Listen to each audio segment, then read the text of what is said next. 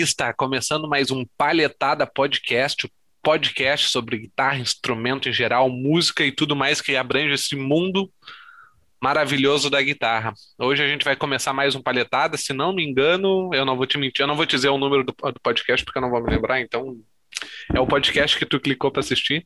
E lembrando a todos que nós somos patrocinados por Klein Corporation Pablo, a corporação de música do mestre do feeling, corporação que vai te ensinar a ter mais feeling na guitarra e aumentar a tua emoção na hora de tocar guitarra. Uh, já deixa teu like, já te inscreve, que hoje a gente vai trocar uma ideia aí com o nosso brother Matheus. E aí, Dallas, antes de apresentar o Matheus, vamos trocar uma ideia com o Dallas aí, Dallas, como é que vamos? Tudo certo? Belezinha, Léo. Tudo numa boa, tocando ali o barco, louco de frio. Tomando um chimarrão para tomando um chimarrão para esquentar. Uh, e é isso aí. Pronto para pronto pra mais uma. Hoje tô bonitinho, tô ajeitadinho. Sair pra rua, né? Sair, trabalhar, né? É, exatamente. E aí, Pablo, belezinha? Dale, Rafa. Tudo certo, gurizada? Como é que vocês estão? Espero que esteja todo mundo bem por aí. Mais um Palhatada Podcast. E hoje convidado é um brother meu, muito gente fina, me identifico com ele porque ele é sulista também. Nada contra os outros estados, mas a gente sempre tem aquela identificação quando o cara é sulista, tem aquele bar na conversa, rola aquele trimassa e tudo mais. e hoje o nosso brother convidado é o Matheus Schaffer, monstro da guitarra nacional aí. Como é que tá, Matheus? Tudo certo, velho? E Pableira, beleza? Antes de mais nada, valeu pelo, pelo convite, que eu aceitei prontamente, né? Uhum. Então, muito legal estar tá aqui fazendo esse papo aí com vocês aí. Show de bola. Vambora. Eu, eu já comecei, já interrompendo antes de começar, eu já comecei com a bergamotinha. Começa o inverno, aqui no sul é bergamota, pode ser aí em outro lugar outro nome, mas o nome original é bergamota. E, bate frio, a gente come bergamota, né? O e o pinhãozinho aquele, né? aqui ah. em Santa Catarina, ah. pinhãozinho é de lei, né? Ah, pinhãozinho com quentão. Opa! Meu Deus. Ô, Matheus, conta pra galera aí, quem é o Matheus, como é que o Matheus chegou nesse, tá, nesse negocinho de guitarra, toda a tua trajetória até aqui. Manda bala. Cara, então eu vou tentar ser sucinto, mas a julgar que eu já não sou um gurizinho muito novo, né, vai demorar um pouco. Não precisa ser tão sucinto, conta aí que a galera quer saber, taca ali pau. Então assim, cara, eu tenho 41 anos, né, vou fazer esse ano 42, ainda tô me acostumando com essa ideia, então tô na crise dos 40. uh, a guitarra entrou na minha vida ali, cara, quando eu tinha 10 para 11 anos ali, eu comecei, eu me encantei com essa parada, bicho. E a gente tá falando de 1990, 91, né? Quando vocês não tinham nascido ainda. e aí, assim, cara, uh, eu já fazia aula de piano, eu, eu, eu já era musical desde de pequenininho, assim, né? A minha irmã entrou na aula de piano e eu falei para minha mãe, não, eu quero entrar na aula de piano também. Isso eu tinha 6, 7 anos, né? Então, uma, uma grande base musical minha veio da, da das aulas de piano com aquela professora tradicional, inclusive gaúcha, que tem um contato até hoje, né? Depois, depois vinha encontrá-la novamente lá na faculdade de música que ela dava aula lá, daí ela a gente se encontrou depois de anos assim que eu tinha feito as aulas lá. Mas a guitarra começou ali com, com essa idade ali de 10 para 11 anos. É, quem foi criança nos anos 90, final dos anos 80, como eu, uh, os filmes tiveram grande, grande parcela assim, de importância, né? E não necessariamente eram filmes só musicais, mas enfim. Por exemplo, vou dar um exemplo de um filme que, que virou minha cabeça. Uh, Curtindo a Vida Doidada, lá do Ferris Bueller's uhum. Day Off. Cara, aquele filme passava, acho que toda semana na Globo, aquela porra, né, bicho? Eu achei que ia falar assim, de Volta pro Futuro. Não, é, tô, tô, vou chegar lá, vou chegar lá nele. Ah. Então esse foi um. É, aí, porra, Twist and Shout dos Beatles ali naquela cena clássica ali, né? Então, eu me encantei com aquela música, né? Que hoje, é, é, das, das, músicas gravadas pelos Beatles, é, é, a menos adorada, né? Mas assim, na, na, minha infância ali, me encantei com aquela coisa, aquela voz, aquela coisa toda. Busquei saber quem era aquela banda. Me encantei e hoje, até hoje, eu sou um fã dos Beatles pra caralho, assim, né? Aí, o Devoto para o Futuro foi um filme também emblemático, né? Aquela coisa do do Martin McFly com a 335 e aquela história do Chuck Berry no telefone. E isso vai, vai criando um, uma coisa afetiva, assim, e, e tu vai se despertando para a ideia do, do, do, instrumento, né? O filme La Bamba também, que daí já era um filme meio biográfico, mas espetacular, né? Revi esses dias, aliás, revi uh, uh, em, em, início de março na convalescência da Covid, né, cara? Que eu me fudi bonito, mas isso aí é papo para outra história. Uh, então foi essa, essas foram as bases. Então assim dos Beatles para as outras bandas ali daquela época, é, de Purple depois, Led Zeppelin, Queen, Pink Floyd, essa foi a minha base musical, né? E daí depois ao longo dos anos, lógico, a gente vai adquirindo outros outros gostos também que no meu caso não anulam o outro, né? Eles foram se somando. Então hoje eu sou um cara que que, que tem muitas bases musicais, mas a, a base desse rock clássico foi muito importante. E lembrando que na época não tinha o Pablo Klein para dar aula, como é que o cara dava um bend. Uhum. Não tinha o Matheus para dar aula online, como é que fazia um vibrato direito que não soasse que nem uma cabrita. Uhum. Uh, não tinha não tinha um cara falando sobre timbre, né? A gente sabe que hoje uh, temos uma, uma, uma gama muito muito grande de, de, de possibilidades, né? De aprendizado que na minha época eu não tinha, né? Não tinha nenhum professor decente. Ou era o professor da igreja, aquele que sentava numa sala com 20 caboclos ali tocando um dó maior, ou tu tinha algum talento, e esse é um, a questão do talento para mim, como músico e como professor, é, é, eu tenho um, um sentimento meio dúbio, porque eu não acho que a gente venha com um dom, eu não acredito em dom, não acredito porque que o Matheus toca bem, o Pablo toca bem e o Zequinha não toca bem, porque Deus decidiu que o Mateus iria tocar guitarra bem, entendeu? Mas eu acredito sim numa predisposição, alguma coisa que desperta, alguma chave que vira ali que tu decide ser músico, ou tu decide mexer com robótica, ou tu decide não ser nada. Mas foi, foi, foi esse, esse início foi muito importante para mim, é, porque eu gostava daquilo, né? Meu pai me incentivou desde o início, isso eu tenho que dizer. A minha mãe tinha mais receio, né? Porque, ah, músico, vai pra noite, vai ficar doidão, não sei o quê. E eu fui pra noite mesmo. Não fiquei tão doidão, mas fui pra noite muito cedo, né? 14 para 15 anos eu já, já, eu já, eu já tinha famigerada carteirinha profissional de músico, que até hoje eu nunca recebi nada por causa disso, mas tinha que ter porque, enfim, era um tempo que o cara o fiscal ia lá no bar e ia lá falar para ti que se tu não tivesse pago a anuidade do negócio, tu não podia tocar. Era uma coisa meio. Né, resquícios do, do, da ditadura ainda nos anos 90 acontecia isso, né? 2000. Mas o fato de eu ter que ouvir, porra, eu botava um solo do David Gilmour e, porra, o cara fez, então eu tenho que fazer também. Só que eu não tinha ninguém para dizer, não tinha tablatura, não tinha. Não tinha songbook, não, não, né? não tinha nada, cara. Tu tinha que botar e tentar reproduzir aquilo. E eu acho que essa de reproduzir tentativa e erro para mim, para mim serviu muito bem, né? Para mim foi uma coisa que é, eu fui exercitando o meu ouvido uh, por causa disso, né? Que é uma coisa justamente que muita gente tem falta hoje, né? Às vezes a tablatura ajuda em alguns aspectos, uh, só que se o cara não tem uma tablatura, o cara não, não consegue tirar um riff, não consegue tirar um solinho, um, uma nuance, uma coisa assim, né?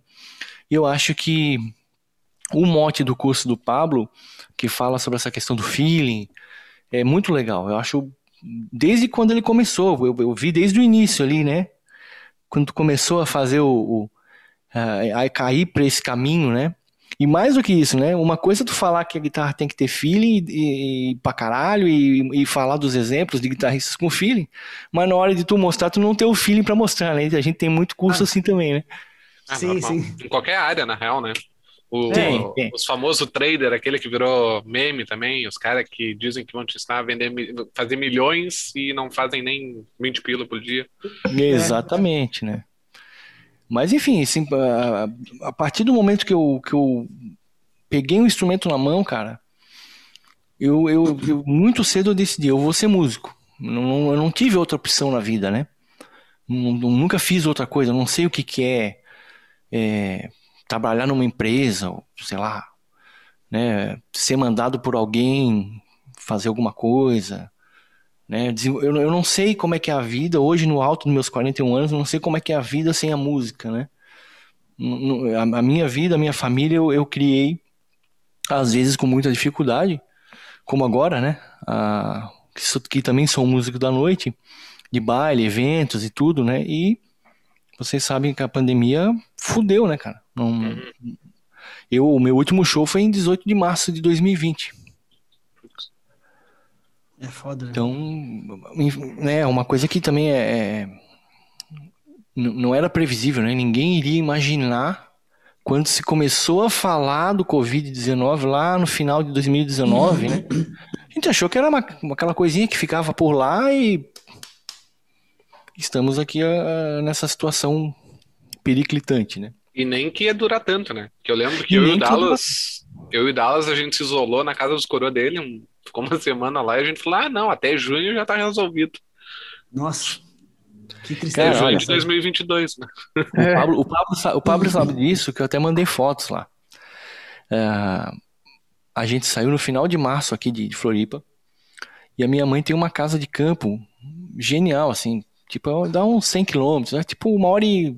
Dá uma hora e quarenta, assim, de, de, de, Floripa, porque sobe um pouquinho a serra aqui da, da, da BR-282. Uh, 282 ali, né? Cara, eu fui felizão. Tipo, levei uma guitarra, levei minha pedaleira, minha plaquinha de som. Falei, porra, 15 dias em off, show de bola, só coisa arada, só maravilha. Fui sussa. Cara, esses 15 dias virou um mês. Falei, pô, acho que durou um pouco mais, né? Mas logo as paradas vão voltar, né? E, cara, e aquilo foi, aquilo foi. E foi aniversário de um e aniversário de outro lá em casa, e o meu aniversário, e aniversário de mais um.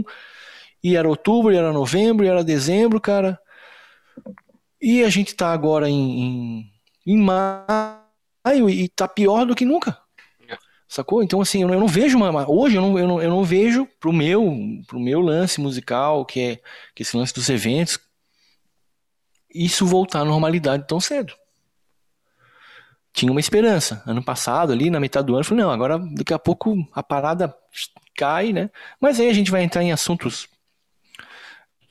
uh, perigosos, né? Política, para as próprias pessoas e, e tudo mais, negacionismo e a porra toda, né? Não vamos entrar nesse, nesse mérito. Né? Mas, como músico, eu tô sofrendo com bastante. Sim. Ô, Matheus, queria te perguntar um negócio ali, voltando Diga. um pouco da tua história. Tu falou Diga. que. da tua trajetória, que, assim, me identifico muito com tudo que tu falou, né? pode ter falado que eu não tinha nascido ainda, tipo assim, fiquei quieto, mas eu tenho 39 anos, então no, em, em 91 eu tinha 9, então tava pertinho é, já ali. Claro, eu só, eu só tava fazendo um gracejo pros nobres colegas. Pô, podia ter, podia ter me dito que achava que eu também era novo, né, cara? Acabou comigo agora, pô.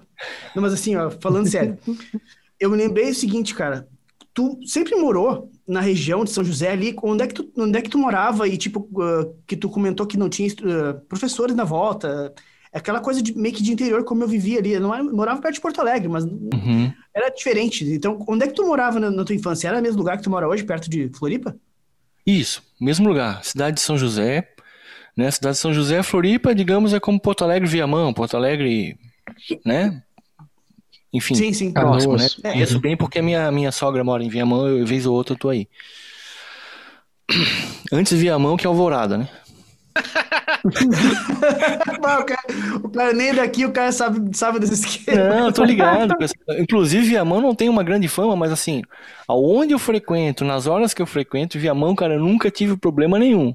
É. No, aliás, é uma cidade muito parecida com Lages aqui em Santa Catarina, né? O estilo, coisa dos tropeiros, aquela coisa toda, né?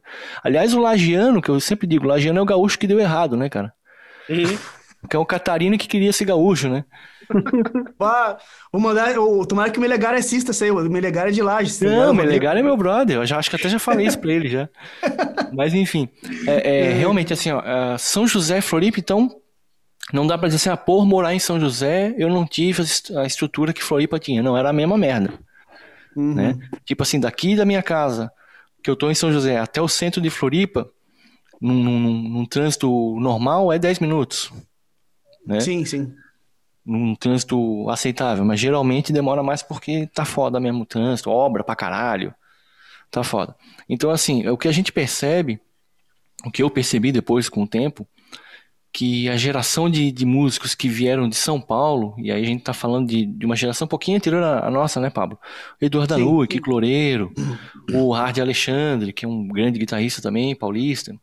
Tem, um, tem uma, uma nação que eles já tinham acesso a coisas que a gente não tinha aqui, que era videoaulas, Uhum. É, lá já tinha, né? Porra, São Paulo é São Paulo, né, cara? Então, aqueles videoaulas do Paul Gilbert que eu, que eu fui ter acesso em 2000, 99, 2000, 2001, os caras já assistiam em 85, 88. Aham, uhum. isso aí. Né? Songbook pra caralho, né? Aqui na cidade tem um amigo, um, um, um, cara que é meu amigo até hoje, chama Juliano Diniz, que é um gênio da guitarra, mas ele, por coisas da vida, ele, ele foi pro direito e tal. E, mas assim, é, era o Malmsteen de, de, de Floripa, né? E Sim. aí do Malmsteen ele foi para Gambale, só que ele tinha todos os books que ninguém tinha. Vez, vez ou outra a família ia para para Miami, eu acho, sei lá. E ele voltava com uma caixa de papelão cheia de material e ele ficava só para ele, né, cara? Então é, hoje a, demo, a, internet deu essa democratizada, né? Todos esses videoaulas tu bota no YouTube tem lá, né? E na Sim, época a gente não tinha, cara. Né? Não é, tinha, que tinha revistinha de acorde, né? Exatamente. Legião Urbana. Era o que tinha. Ou então vinha é, aquela coleção, né, dos Beatles, mas era aquele acordezinho chapadinho, que não, não era muito parecido com o da música, assim, né? É, não, tipo, era genérico, né? É, genérico. mas também fez parte do aprendizado de quem estava aqui, né?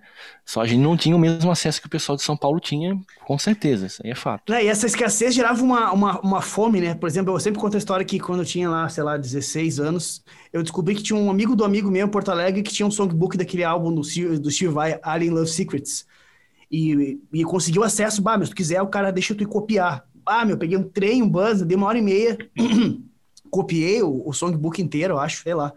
E, meu, quando eu tava voltando no trem com aquelas, com aquelas folhas copiadas, era como se eu estivesse vendo ouro na minha frente. Meu Deus do céu, isso aqui é incrível. Tipo, era, a maior coisa do mundo na minha vida era aquilo ali naquele momento, tá ligado?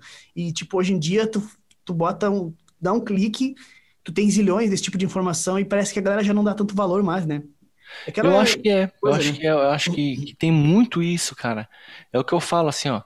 É, é, é, pô, não vou dar uma daquele velhão saudosista dizer que, pô, bom sim, era no sim, meu sim, tempo. É, porra, não era bom no meu tempo. Eu tinha que alugar um CD, cara. tinha que ir na locadora alugar um CD, porra. Porque era caro, saca? Uh, mas, uhum. mas assim, no, no, que diz respeito a valorizar o, o, o, o que tu tens em mão, em mãos, naquela época era isso aí, cara. Porra, o cara que tinha o songbook do Alien Love Secrets era o rei, né, cara? O rei, nossa. Porra, o, esse brother, o Juliano que eu falei, ele tinha o songbook do, do, do Gambale, cara. O, o, esqueci o nome do álbum agora. Me esqueci, mas é do caralho.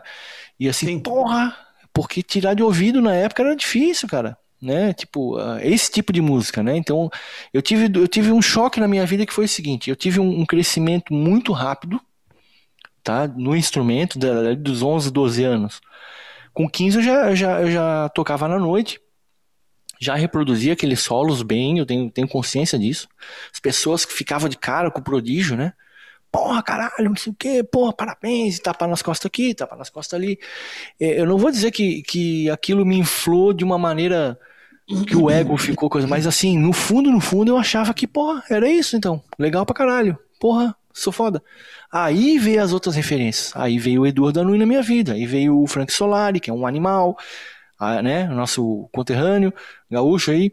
É, aí desse, eu conheci esses dois caras antes do Satriani, inclusive. Que são, é uma das bases desse, dos dois, né? Aí depois Satriani, depois Malmsteen, depois Steve Vai, depois Paul Gilde, depois toda aquela galera, né? É, e aí eu falei assim, caralho, velho, fudeu. Como que faz isso? A minha referência era outra.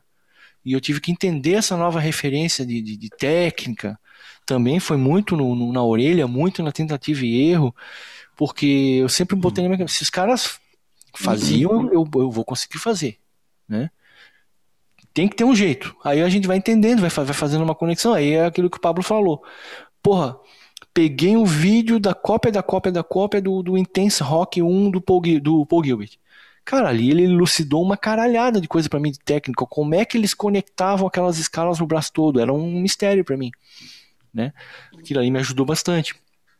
Nossa, essa, e, eu tinha essa aula aí também. Era, cara, eu acho que era bem isso aí, era uma cópia da cópia da cópia. O cara ficava dando pausa no videocassete para anotar as, as tablaturas que apareciam na tela. Isso, isso, eu tenho, eu tenho, porque, eu vou te dizer que eu tenho. Não tinha material, né? Tinha só, hoje, só vídeo. É tem essa folha até hoje copiada pela minha mão. Me ajudou, ainda ajuda. Né? Até falei no início ali por conta do Covid. Eu fiquei dois meses sem tocar. Alguns exercícios eu fiz baseado na, na, naqueles exercícios do Paul Gilbert lá, porque, porra, é consolidado aquela ideia, né, cara? Funciona e pronto, né? E outra coisa também que, que hoje o pessoal tem um acesso é, instantâneo é as músicas, né? Mesmo, né? Spotify, Deezer e tal. Então, assim, eu acho que é bom se a pessoa tiver um direcionamento, né? Então, assim, não adianta tu ter na palma da tua mão todas as possibilidades se tu não sabe o que procurar. E, as, e eu percebo, eu tive escola uh, aberta, assim, ao público por oito anos.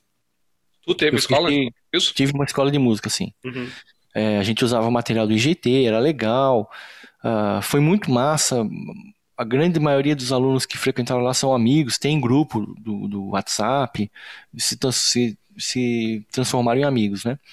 Mas uh, na média, uh, o que eu podia perceber é que a gurizada tinha acesso a tudo, mas não tinha referência nenhuma, cara.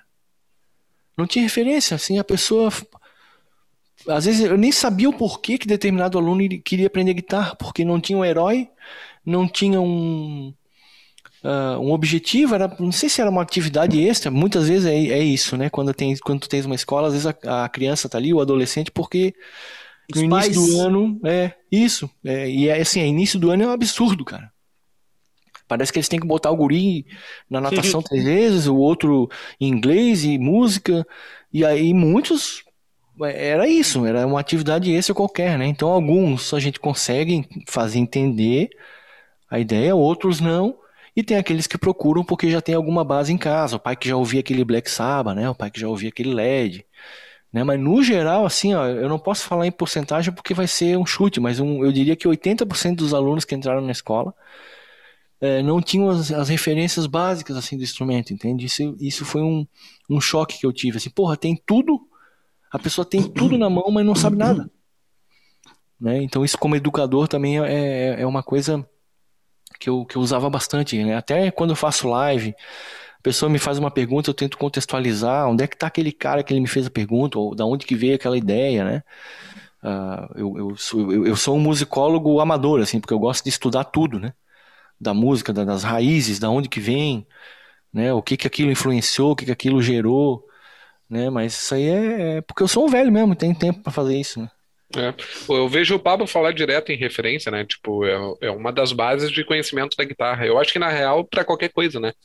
Se tu parar para ver um fotógrafo, ele tem inspirações em estilo de fotografia.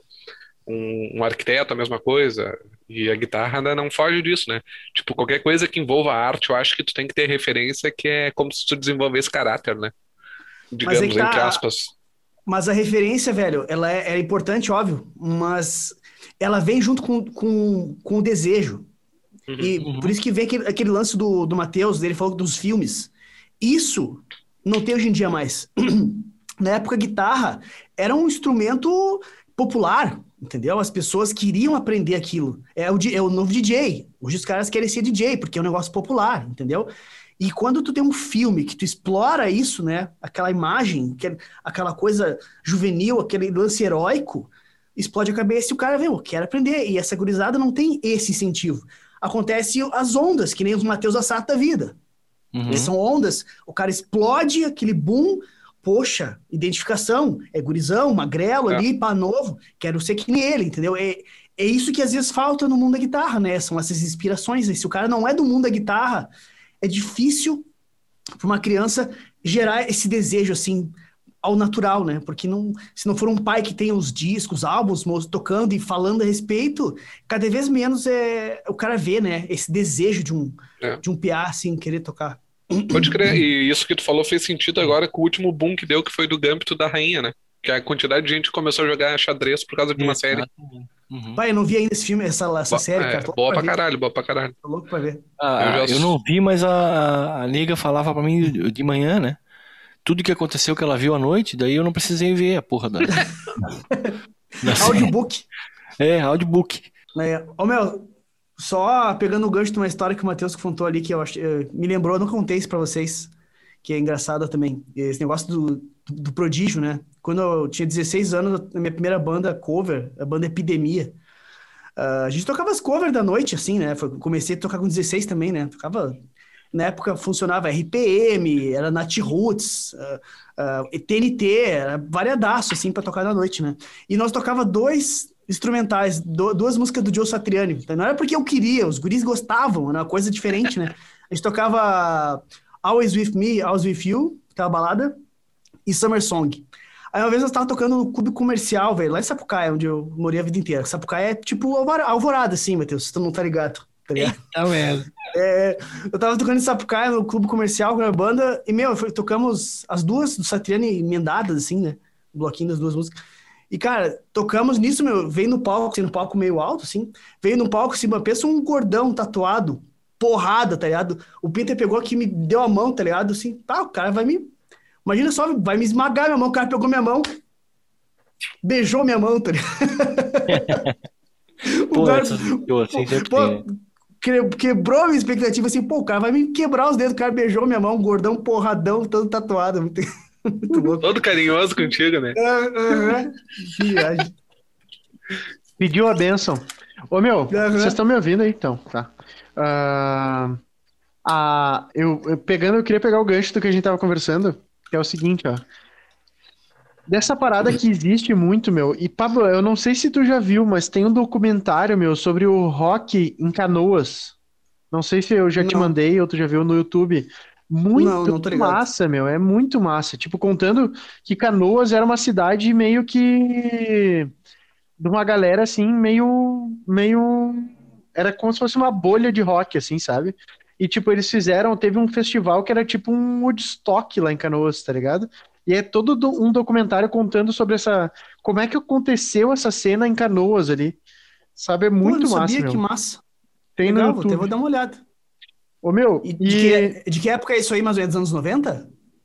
O, esse festival ou esse documentário? É, o, a, a cena, esse, esse, essa parada toda que Cara, rolou a cena é 80, acho que é anos 80, anos 90, essa, essa pegada. Inclusive tem umas bandas que, to, que toca ali, que, bah, eu achei umas músicas muito massa, fui pesquisar as bandas e tal, sabe?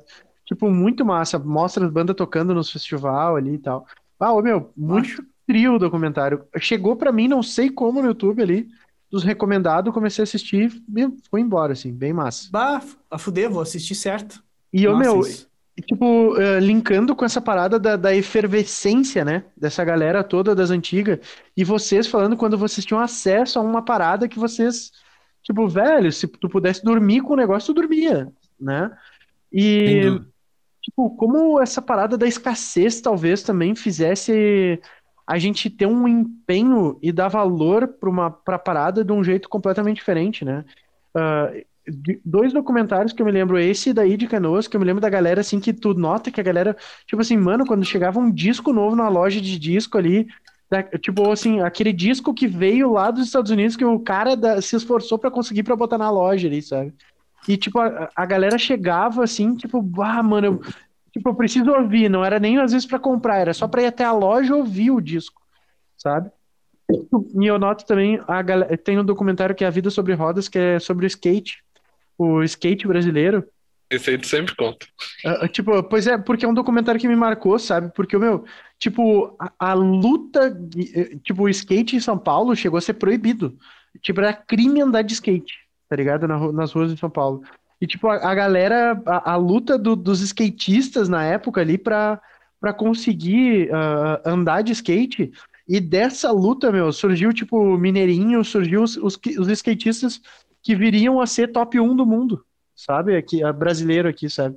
E, tipo, como uh, uh, o fato de não ter fazia você, vocês consumirem e, e dissecarem essa parada e o, a, a, o, o, paralelo de hoje com abundância, a galera ser tão confusa, tipo assim, precisa de um professor que viveu para eu conseguir organizar o meu, o meu conhecimento, porque senão, velho, eu tô fudido, sabe? É muito maluco essa, essa, essa balança muito rápida que virou, né? É, isso, isso é uma coisa que eu costumo abordar, que junto com essa abundância vem a ansiedade né, a ansiedade de querer, daqueles que, que demonstram alguma, alguma aptidão ou vontade, ainda que na maioria não é aquela vontade como o Pablo colocou, daquela figura heróica da guitarra, né, de porra, de tu ver aquele cara assim, puta que pariu, eu quero fazer aquilo que é muito foda, né? Tem gente que ainda tem, é, o Pablo citou o Matheus Assato, eu acho que o Matheus Assato, ele soube e foi uma forma muito natural, né? Ele soube utilizar essa nova, esse novo paradigma da comunicação e, da, e das informações de uma forma muito certa, né, cara? E demonstrando também ser um grande, um grande guitarrista e, e tudo mais, né? Mas ele mesmo se implodiu, né? Com isso tudo, né? Ele não aguentou a, a, a pressão. pressão sobre ele, né?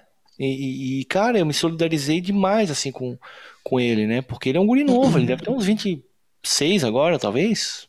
Eu acho que 27, eu acho. É, é então novo, assim, né, ele é um cara que eu sempre usei de referência, eu, eu, eu, nunca fui muito de ouvir o som dele, mas sempre que eu ouço eu gosto, entendeu? Não é um cara que, ah, vou ouvir pra caralho o Matheus Assato, não, mas sempre que eu ouço eu gosto o, o, daquilo que ele faz.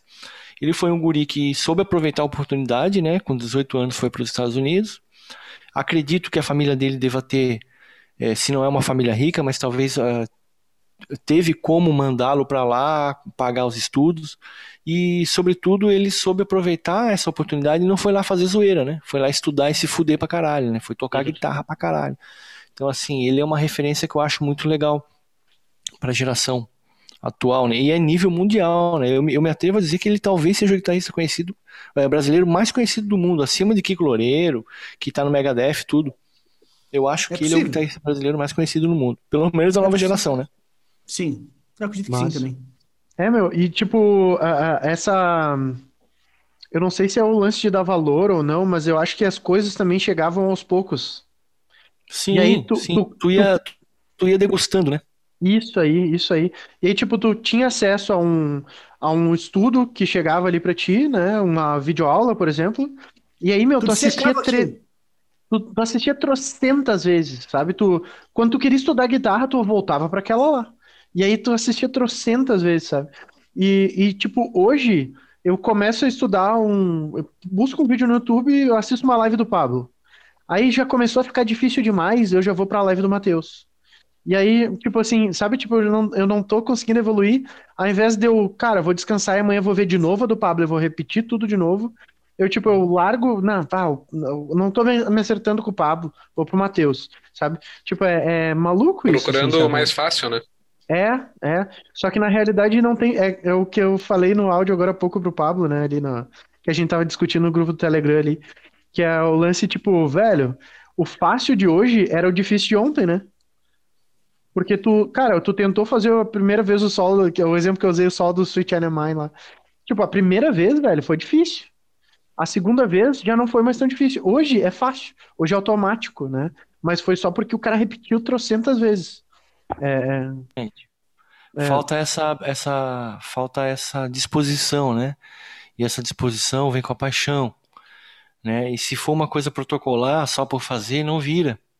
Infelizmente, uhum. essa é a realidade, né? E ao mesmo tempo, é... por que alguém quer ser guitarrista hoje em dia, né? Também tem isso, né? Ainda tem um pouco dessa dose de, de algumas pessoas quererem ser os seus heróis, né? O, o Matheus Assato talvez seja o grande herói dessa geração agora, mas uh, ainda, ainda ficou assim, o que, que veio antes do cara, né? Porque também não é ali só aquilo ali que é o. É, ele, pro Matheus Assato existir, existiram outras centenas de, de grandes caras, né, músicos e tudo, né? Mas o, o, que eu, o que eu digo pro pessoal assim, se for, já disse para aluno, assim, a, a vantagem de eu ter minha própria escola na época é, eu cheguei a dar aula numa escola, é, que eu sou amigo do dono até hoje, e ele mantém a escola maluco até hoje também. É, eu consegui oito anos, assim, fazer o comércio da aula da forma arcaica, normal, né? A forma, ah, tu vai lá, tu tem aula, aula com o cara. A minha escola tinha três salas, eu, eu, eu, eu, tinha uma delas, as outras tinham outros professores. Então, o gerenciar os outros professores era muito difícil. A minha esposa trabalhava comigo também o gerenciar os alunos, de, determinados alunos, os pais dos alunos inadimplentes. Isso é uma coisa que num curso online, por exemplo, não tem. O cara vai lá, pro cara ter, ou ele passa o cartãozinho, ou não tem choro. Hum. A única coisa que o cara vai ter de graça é o que a gente libera para ele, né? Tipo, Pra que que se libera conteúdo de graça? Pra te ser conhecido, pra te mostrar que tu sabe aquilo que tu tá falando. Isso aí é normal, isso faz parte de qualquer marketing, né? Uhum. Desde que não seja mentiroso, olha aqui, ó, é, tu faz isso aqui dois minutos por dia que em um mês tu vai tocar igual Steve Vai, né? tipo, sim, sim. ser realista, né, porra? Ou então o cara que estudou a vida inteira fala, ó, com essa dica simples em, em, em, é, em um mês você vai dominar a guitarra fluentemente. Isso é a maior mentira que tem, né, cara? É, não tem como. É. E aí é, gera um pouco dessa ansiedade do, do, excesso de material, junto com o marketing também mentiroso. É, e aí, porra, onde é que tá a música, né? É, eu vou, vou, citar de novo aquele meu amigo Juliano aqui, o Juliano Diniz, que ele, apesar de ter ido pro direito e tudo, ele, ele é um cara que se ele, ele fica dois anos sem tocar aquela porra, bicho. Ele pega uma extrato de novo, cara, ele tá fluente assim de uma maneira porque ele dominou aquela técnica do, do, do Malmsteen, do Sweep, depois do Ed Van Halen, que ele é fã dessa galera toda, né? Uhum. Mas o que sobressai no som dele é o Malmsteen mesmo. Mas ele, e ele fala assim, ele tá antenado no que tá rolando de novos guitarristas, né? A gente até falou esse dia do Max Ostro, né? Aquele o Max Ostro é, é russo, né? Não sei, um que tá aparecendo um gurizinho feio, mas toca pra caralho aquela porra. Cara, é um que tem vídeo no, no Jam, Jam Track Central Isso, lá. tem uma cara tem um de. Ele um parece cabelaço, um... assim. Meu, parece que foi feito pra ser feito pra caralho. E a cabeça assim. dele, né? A cabeça dele é grandona, né, cara? A cabeça, o óculos, tipo assim, fundo de, meio que fundo de garrafa, assim. Bom, parece que foi montado, assim. Vamos fazer um guitarrista que parece um personagem de desenho animado. É o guri, Isso. assim, muito, muito é louco. É um Android que saiu, é um Android que o corpo saiu errado da fábrica, assim, né? Mas, porra, viajando no cara, né? Isso daí é só porque Mas, o cara bicho. não fala português, né, meu? Mas toca meu, caralho. Não, mas o cara toca é um demônio na guitarra. Mas, meu, é muito engraçado de olhar o cara. Não tem como, como tu não, chamar atenção. Max Ostro. Max Ostro, vou procurar depois. Mas o, o que eu tô pegando de gancho, que daí nessa conversa com, com esse meu amigo, ele fala, porra, o Max Rosto toca pra caralho. Tem um outro desgraçado italiano lá. É, ah, o Matteo Mancuso. Ah, eu nem vejo mais. Eu não vejo mais. Não dá. Cara, não dá, né? Eu não via dá. pra caralho e ficava de cara pra caralho. Agora eu fico com uma raiva, uma vontade de vender essas porra tudo aqui, que tem 10 guitarras aqui no meu lado aqui. Vontade de jogar tudo fora. Mas assim. Cara, eu conheci essa ah. semana. Tu conhece, conhece, um guri chamado Arthur? Ah, esqueci Arthur? o sobrenome dele. Ah, esqueci o sobrenome. Cara, o guri tem 14 anos. Meu, é Brasileiro? Inacredit... Uhum, daqui do Brasil. É inacreditável o Guri tocando. Eu vou te mandar depois o link depois. manda pra mim. Me manda que eu. Eu, eu tô a fim de convidar ele, convidar ele pra participar do podcast, tá ligado? Porque, meu. Provavelmente eu vou ver, se for muito real. foda, eu vou ver uma vez só e nunca mais vou ver. Porque eu quero ver mesmo. Eu ia dizer, me manda, me manda ele pra me dar mais raiva. Não, meu. Eu já bloquear aqui. Uhum, tá louco, Mas vê se vocês concordam comigo com isso que eu vou falar. Tem esses caras, esses prodígios Uh, não é que estão aparecendo mais prodígios, porque prodígio existe desde o do, do classicismo, do barroco, né? É só que aparece mais, né, porra? Agora é, tu dá um peido aqui, tu manda pro cara no Japão, o cara ouve, pô. Na Isso hora, aí. né? O que acontece? Que o Juliano conversou comigo e a gente concordou. Tem esses grandes uh, gênios do instrumento, da técnica, é absurdo, mas assim, o que tá ficando para trás é a composição, né, cara? Uhum. Ainda não, não teve um desses caras que fez, um, que fez o For the Love of God dele, sacou? Uhum. Ou Oasis Me, ou Summer Song, que são músicas estruturadas. Tem tudo que precisa ter uma canção, tá ali, só não tem a voz. Né? Ou seja, a voz ali é irrelevante, né? É, a guitarra é a voz da parada, né? Então, nessa parte de composição, é, eu acho que ainda uh, ainda, uh, ainda os gênios ainda não estão mostrando isso, né? Mesmo o Asato, mesmo o. Asato, o Asato ele, ele, ele se colocou numa caixa de, de 15 segundos, de 30 segundos, de um minuto, ou fazendo alguma versão muito boa, muito boa, mas assim, ou fazendo algum sketch de um som, né? Ah, ele faz 30 segundos de uns harmônicos, bonito pra caralho, mas assim. É, o ele, formato ele... que a galera gosta de consumir, né, cara? Exatamente. Funciona, né? Então, assim. Ele entendeu a... isso ele entendeu isso, usou isso e acho que se frustrou um pouco com isso também. Uh, mas assim, talvez porque também a, a, a, pessoa hoje, quem é que da geração nova é uma minoria que tem o saco de sentar na frente de um, de um Spotify agora, né? Eu ia falar na frente de um, de um aparelho de som. Cara, ninguém nem ouve som, né? Ai, na Mas, assim, frente do som. De botar um fone e ouvir um Dark Side of the Moon inteiro, ou um Sgt. Peppers. Nossa. Ou qualquer disco topzera desse foda, né? Parece a que a pessoa ouve. não. É? Dream Theater a galera ouve. Se botar, pegar a galera do, nova do metal, gosta de ouvir os lances do Petrucci, mas Pink Floyd é um negócio que é difícil alguém dizer assim, ouve, vou ouvir uma música inteira do Pink Floyd, que seja, música inteira, nem vou pegar o álbum, vou dizer uma é, música não, inteira. música aqui. inteira de qualquer coisa, né? Exceto é, o, o do Dream Theater, né? Mas Sim. assim, tem um pouco disso, né? Então, assim, como é que tu vai pegar a referência? Porra, umas, as primeiras referências, o disco Machine Head do Deep Purple. Cara, esse disco, é, eu sei dizer até onde o cara peidou no, no, no, disco, entendeu? Eu sei nota por nota, eu sei tudo, eu sei os solos de guitarra inteiros os riffs de guitarra, os solos de teclado eu tirei também todos na guitarra.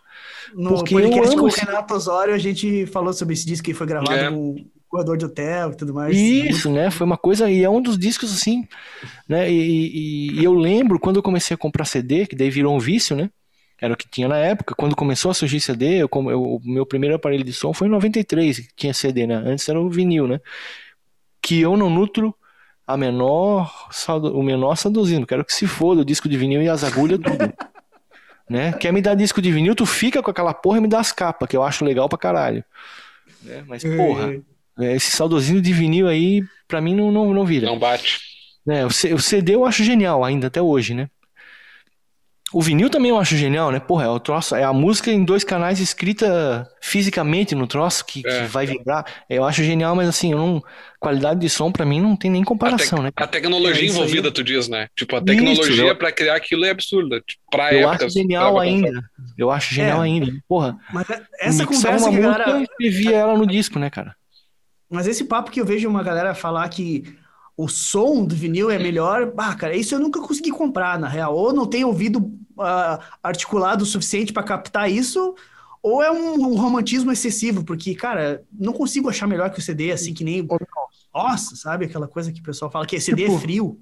Eu acho, eu acho que, tipo assim, de quem.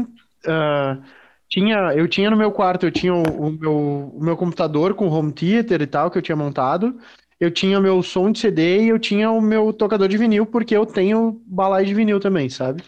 Sim, eu sim. acho que assim, ó, não é sobre qualidade de áudio, na minha opinião, sabe? Eu acho que é presença. E, lógico, tu tem que ter umas caixas de som também para te... porque não é que nem a gente fala, né, meu? Ah, o digital e o pedal analógico, não sei o que lá. Ah, se tu for parar para ouvir, talvez tu vá notar num show a diferença do negócio, entendeu? Mas não, não aqui, é, sabe? Não nem no show. É, mas é, enfim. Um PA grande nem no show. Mas, tipo, o que eu notava, principalmente para eu que eu tinha batera e tocava bateria, para mim a principal diferença que eu notava em relação ao vinil e o CD é que parecia a, a batera para mim, eu sentia como se eu estivesse tocando a bateria no meu quarto. Tipo, era um som mais presente na hora, sabe? Mais instalado, mais, mais na cara ali, quando eu, era a única diferença que eu notava em relação ao vinil que no CD eu, eu notava mais. A, a, parecia a bateria mais retraída, mais atrás da, da música, assim. E no, no vinil, quando o cara tentava a mão na bateria, tocava, sabe? Tipo, dava aquela sabe paulada. Que pode ser isso aí, Rafael? Isso é, no Brasil, principalmente, teve um problema muito sério. É, que a master que ia pro vinil era uma. Uhum. E a master que ia pro CD era uma feita no facão do tio Zé, assim, sacou? Entendi. Então aí vinha com os agudão pra caralho, né? Porra, eu tenho a discografia dos Beatles em CD de, dessa leva. Então, uhum. assim, hoje uhum. a gente vê as, as, as, as, reedições, é, é realmente diferente do CD. Sim. Tu pega uma reedição de, de, de uma mixagem dos Beatles atual, agora de 2010 pra cá, e tu coloca, dá a mesma sensação que tu tem com esse vinil e com o CD Entendi. Pode ser isso, eu acho que pode ser isso. É, claro que provavelmente tem equipamento de som também, o, o, o prato ali, a, a, a, porra toda lá, também devia ser legal. Sim, sim. O meu saudosismo do, do, do, do vinil se restringe à própria capa, o encarte. Sim. Eu acho isso aí muito bacana até hoje. Eu tenho alguns vinis guardados ainda. Mas, por tipo, conta disso, né? É, Tipo, dizer que a qualidade de som do vinil era muito. Cara, eu, eu, não, eu, discordo. Eu não acho que a qualidade de som era melhor. Eu acho que são coisas diferentes, a, a, apreciações diferentes, entendeu? No meu caso, como eu tocava batera, eu gostava de ouvir a batera do vinil, eu achava legal. Uh, Mas, velho, nada substitui a, a minha JBL e o meu Spotify no celular, entendeu? Porque aqui, senão eu ia ter que estar uma caixa de som lá no canto, lá, outra caixa de som aqui no canto, o meu, o meu, os fios tudo passando aqui para ter um metade do meu, do meu móvel da TV ia estar tá cheio de, de vinil e a outra metade ia estar tá com o 3 em 1 ali, entendeu? É. Então, tipo assim, é uma parada que não. Não, não e o preço, né? Sim, é. Então, tipo. E, hoje o preço de vinil é um negócio pra, pra, pra entusiasta mesmo, né? É, colecionador, né? É. Colecionador. É, eu... Isso aí a gente pode pegar um paralelo também. Né? O vinil tinha aquela coisa romântica da capa, tinha até um cheiro diferente, a coisa toda, o, o encarte, beleza. Com o CD se perdeu um pouco disso, que diminuiu a capa, mas ainda, porra, os CDs que eu tenho aqui, eu devo ter uns 500 CDs. Ah, vou botar tudo aqui, arrumar a sala aqui, vou botar tudo as porra aqui. É, só pra ficar olhando, né? Porque na hora de ouvir eu vou botar no Spotify, né? Pô, vou é, pegar um sim. CD lá em cima pra. Né? Vou pegar só a capinha para ficar olhando. Aí o CD se perdeu um pouco dessa coisa, mas ainda tinha, né? Daí o pessoal começou a falar, pô, mas eu posso fazer uma arte abrindo aqui, embaixo onde vai o CD, ainda dá pra botar uma outra arte, e se fez uma outra onda. Legal pra caralho. Que hoje se perdeu completamente, né, cara? Hoje em dia tu tem a capinha do Spotify desse tamanho aqui, não tem a informação de onde foi gravado, e eu sempre gostei de saber que estúdio, quem foi ah, o cara que mixou, quem era o músico. Né? É, Pô, é. A maioria dos discos tinha isso, hoje tu não tem nada disso, cara. De quem que é a cara, letra. Eu adorava isso. Eu gostava de saber o período de gravação, para ter uma ideia. Eu isso, o Pink Floyd direto, botava lá, né? Essas informações todas eu achava massa de saber. É o ah, extra do DVD. verão de, do, é. de 79, não sei o que, né? Aham, uh -huh. é. Isso aí, muito louco. Tipo, é, é, é, a história por trás, né? Os bastidores, a lore do negócio. É, Isso aí. E hoje, e hoje com o Spotify e outras, uh, e outros streamings se perdeu completamente, né? Ainda o cara do Spotify lá falou aquele monte de merda, né? Não. Ah, tem que produzir pra caramba, pra ganhar dinheiro. Músico não pode ficar se dando luxo de levar um ano para lançar outro disco e não sei o que. Então, quer dizer, virou uma máquina é. que o músico mesmo não, não ganha dinheiro, né, cara? Quem é que tá ganhando dinheiro com música hoje? Eu acho que é o pessoal da Coreia lá. BTS, aqueles grupos uh, vocais e tal. A minha filha, adolescente, adora, né? Ela, ela gosta de Queen pra caralho, de Beatles, que foi as referências que eu dei pra ela. E do BTS é amarradão, a gente ouve amarradão aqui, cara. É bem feito, é bem produzido. É, é, é o fenômeno adolescente da vez, né? Mas, meu, eu vou, eu vou contrapor um ponto, um pouco esse teu ponto. Eu acredito que o cara tenha que sim passar um ano produzindo bagulho. Né? Produzindo um bagulho de qualidade, foda, com um muito empenho. Porém, na hora de lançar, existe uma estratégia. Não é lançar tudo numa sentada só. Que nem era antigamente. Sim, lançar um CD voltou, com tudo. Na verdade, voltou como era mais antigamente ainda, que eram os singles, né? É, eu Antes, acho que a cena é o seguinte: lançar, lançar é. individualmente uma, uma música por mês, porque daí tu é lembrado num período maior. Tu, acho. E aí no come... final desse período tu tem um álbum pronto, né? É, exatamente. Tipo, eu te digo isso porque eu ouvi falarem que a Anitta fez isso e foi um dos pontos que uh, fez ela estourar, digamos assim, tá ligado? Uhum. Além do, tipo, além do, da, digamos, paixão por música dela e os collabs gigantes que ela fez, mas um ponto que fez ela ficar na mente de todo mundo é ela estar um ano presente no som de todo mundo. Todo mês tinha uma música diferente que era hit. É que mudou muito, né, meu? A, a, percepção de música e de, de, dos artistas, em relação aos artistas de forma geral. Antigamente, é que nem o, o tu falou.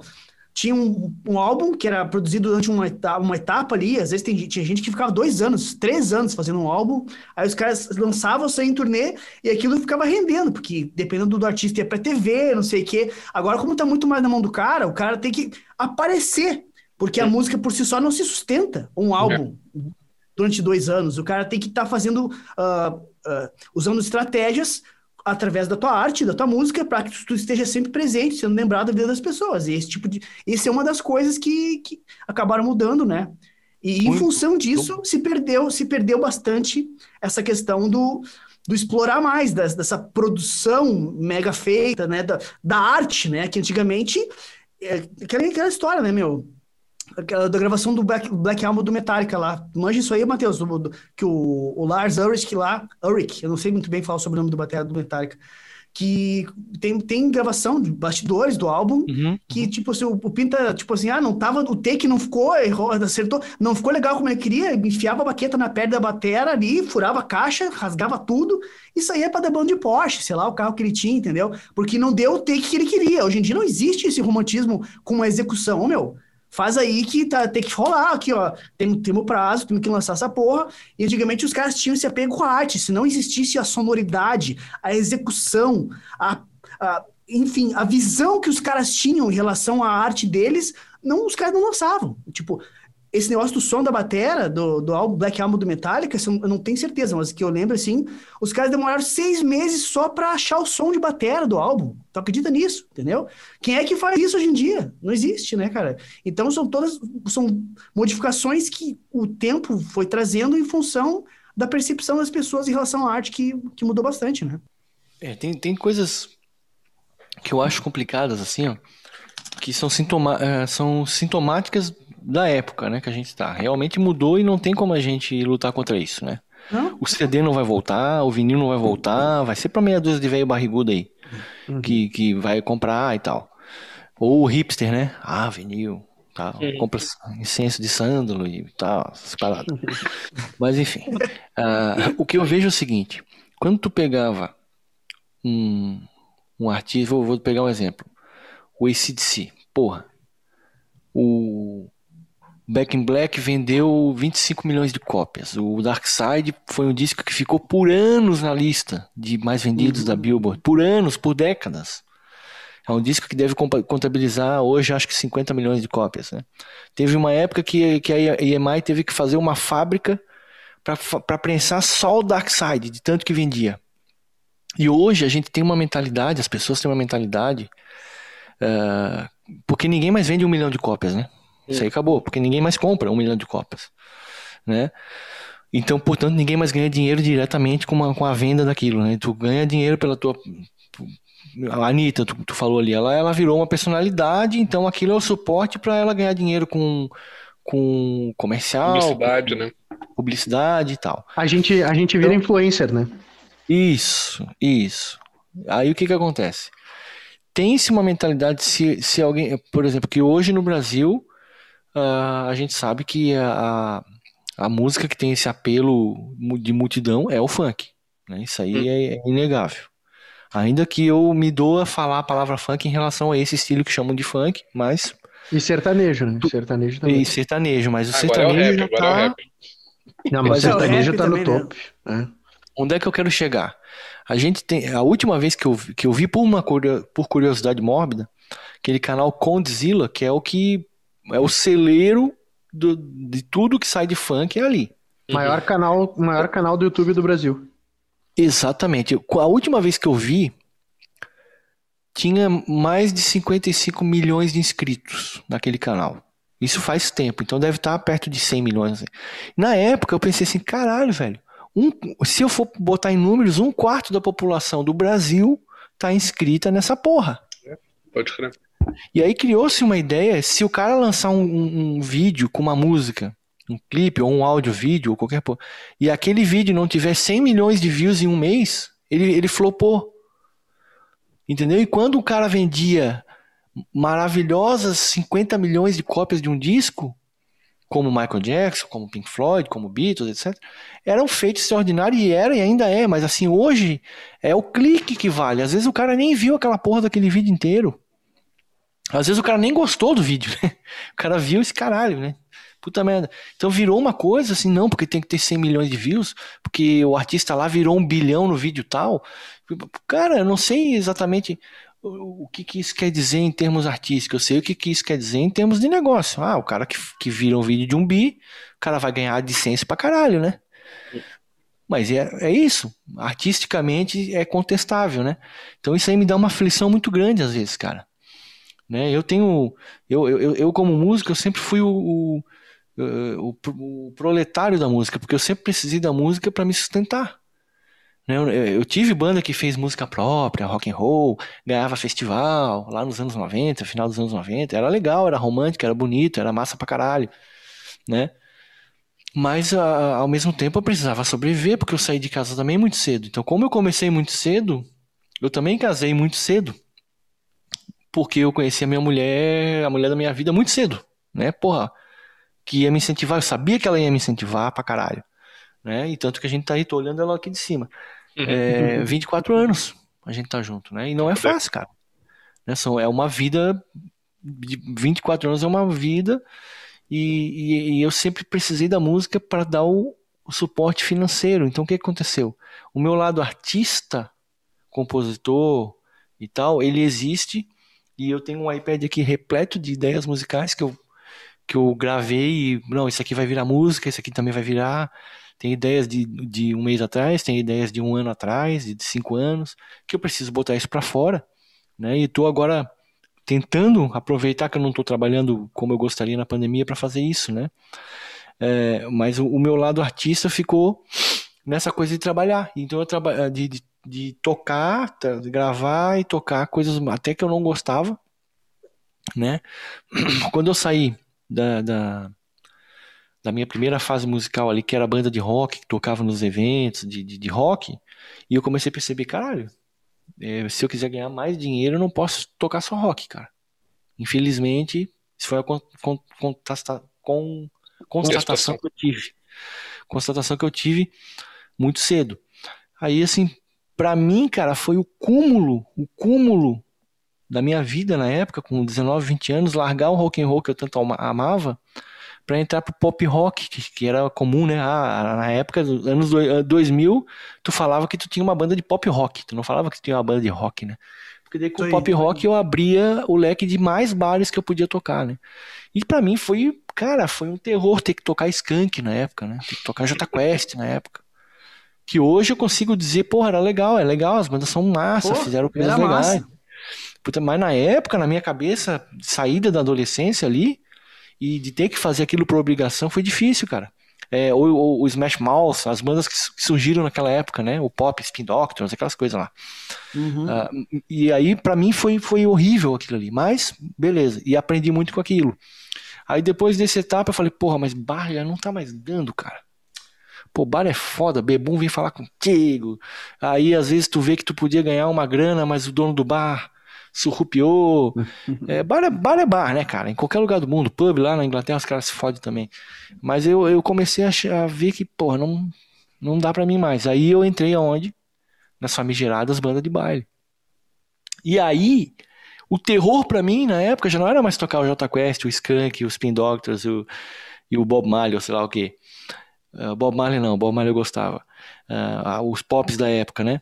O terror para mim era tocar axé, cara. Axé era o demônio na época, pro músico, né? Puta, tocar axé, caralho.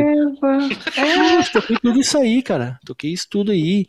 E aí, puta, eu tive sorte de, de já a primeira banda assim grande, de baile que eu entrei, já era uma banda já consolidada e grande. E já me deu um, um relaxo no, porra, legal, tô ganhando uma grana. Show.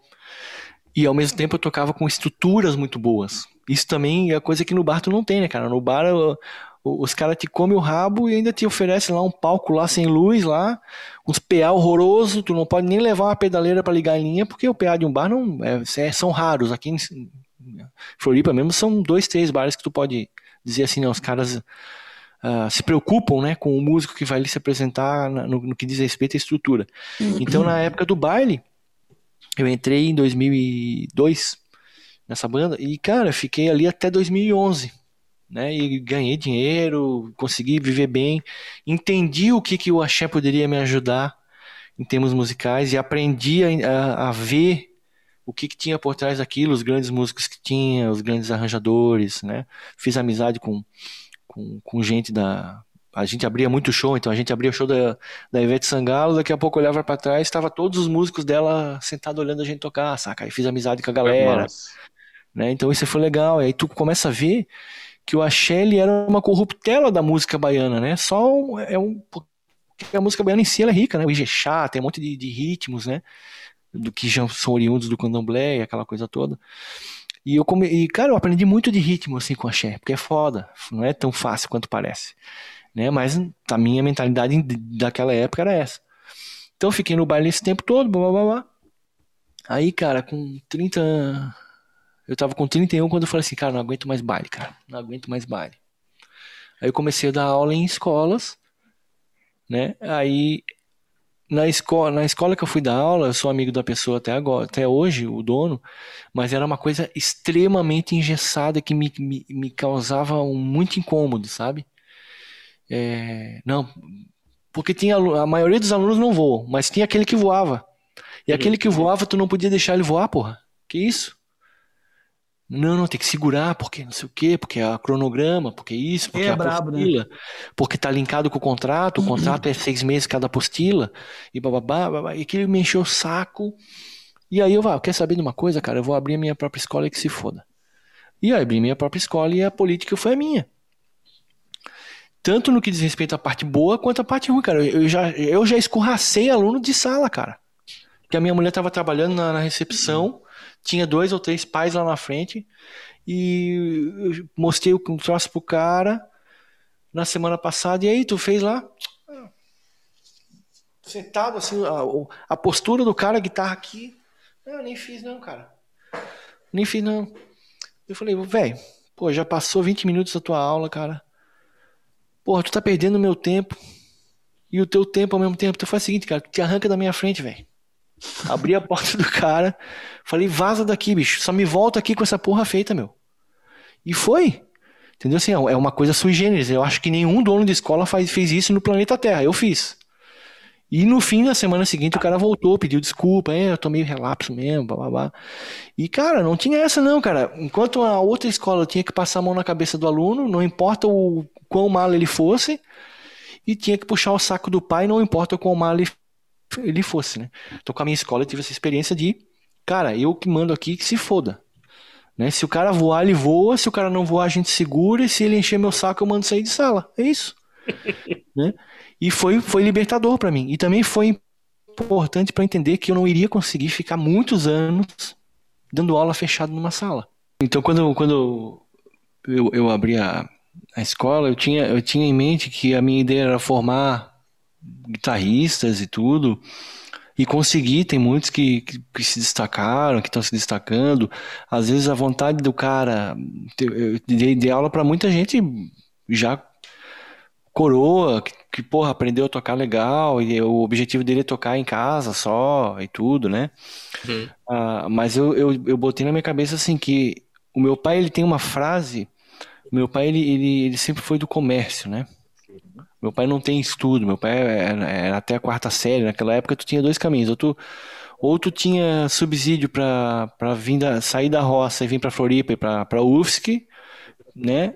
Ou tu vinha para cá e quando tu vinha para cá sem ter essa possibilidade de estudar, ou tu era peão, ou tu se fudia para os outros ser peão para ti, para te ter o para te trabalhar no comércio e virar, foi foi assim, né? E o meu pai tem uma frase que eu trouxe isso para minha vida que existe uma frase que diz que todo cliente, o cliente sempre tem razão, né? E ele falou para mim o seguinte, ó, ele sempre falou para mim, o cliente ele não tem sempre razão, ele tem razão quando ele tem razão. Quando ele não tem razão, ele não tem razão, sacou? Cara, isso para mim é, é uma coisa é tão óbvia, mas ainda tem a pessoa que acredita que o cliente pode cagar na tua cabeça, te mandar tomar no cu e tu ainda tem que dar um cafezinho para ele, cara. É verdade. Né? E na escola eu resolvi levar essa, essa premissa do cliente só tem razão quando ele tem razão é, ao, ao, pé da letra, saca? Então eu tive várias situações assim de, de botar gente para fora, ou de eu sair, ó, bicho, fica aí, faz o que tu tinha que fazer. Porque assim, eu, eu sempre tive na minha cabeça que, cara, guitarra é a, é a coisa melhor que tem do, do mundo de fazer, é tocar guitarra, cara. É, o meu maior prazer é tocar guitarra, estudar e tentar estudar mais ainda. E, porra, eu já toco há 30 anos e ainda tô aprendendo pra caralho. E para mim, não, cara, eu não, eu, não é o menor incômodo da minha vida se eu tiver que ficar sentado aqui cinco horas praticando alguma coisa, entendeu? Ou uma hora, ou, enfim. E, e, quando eu percebi aqui para a pessoa era um esforço sobre-humano, eu, eu, eu, muitas vezes perguntei, cara, é muito difícil para ti estar tá aqui, cara? Então por que tu tá aqui? E isso não era só adolescente, não, às vezes adulto também. Cara, eu não tava nem aí, bicho. Mas isso eu me permiti fazer isso, né? E no fim acabei uh, criando laços com muitos alunos de que eu cheguei a dar esporro. E depois o cara, né, se ligou. É. Claro que no Acho... universo do, do, mundo online não é bem assim que funciona, mas assim, tu tem um, um, uma coisa formatada, a pessoa vai lá e é aquilo, né? Tu, se tu vender a coisa exatamente o que tu tá entregando, for aquilo que tu divulgou, né? Mas na, na coisa presencial era muito era muito assim, cara, e teve várias, assim. Teve eu... alunos que era de outro professor, o professor me chamava para para chegar, para ver se dava jeito, porque o, guri, o guri entrava na, na escola, nem bom dia não dava para ninguém. Uhum. Não, daí eu, eu, cheguei pro guri e falei assim, ô, oh, bom dia aí, cara. Assim, cara, bom dia. Bom dia. Falei, vem cá, lá na tua casa lá não te educação, não te dão educação, não? Porque aqui a gente dá aula de guitarra e eu posso te dar aula de, de boas maneiras também, cara. Aqui tu vai entrar, tu vai me dar bom dia, bicho. E foi, cara. E não tem essa. Eu, né? eu, eu achei que ia vir um plot twist aquela hora ali que ele falou assim, ó. E no fim eu acabei. Aí eu pensei, bah, e no fim eu acabei falindo, né, cara? Ué, mas tu vê, né? Legal isso aí, cara. Vamos editar? Vamos fazer essa do. É. E no fim eu acabei falindo, né, velho? Tô aqui. Tô aqui falando com vocês. Mas assim, é cara, foi, foi uma coisa que assim, ó, é, a gente botou muito, muito sangue ali na escola. Né? A minha esposa trabalhou comigo.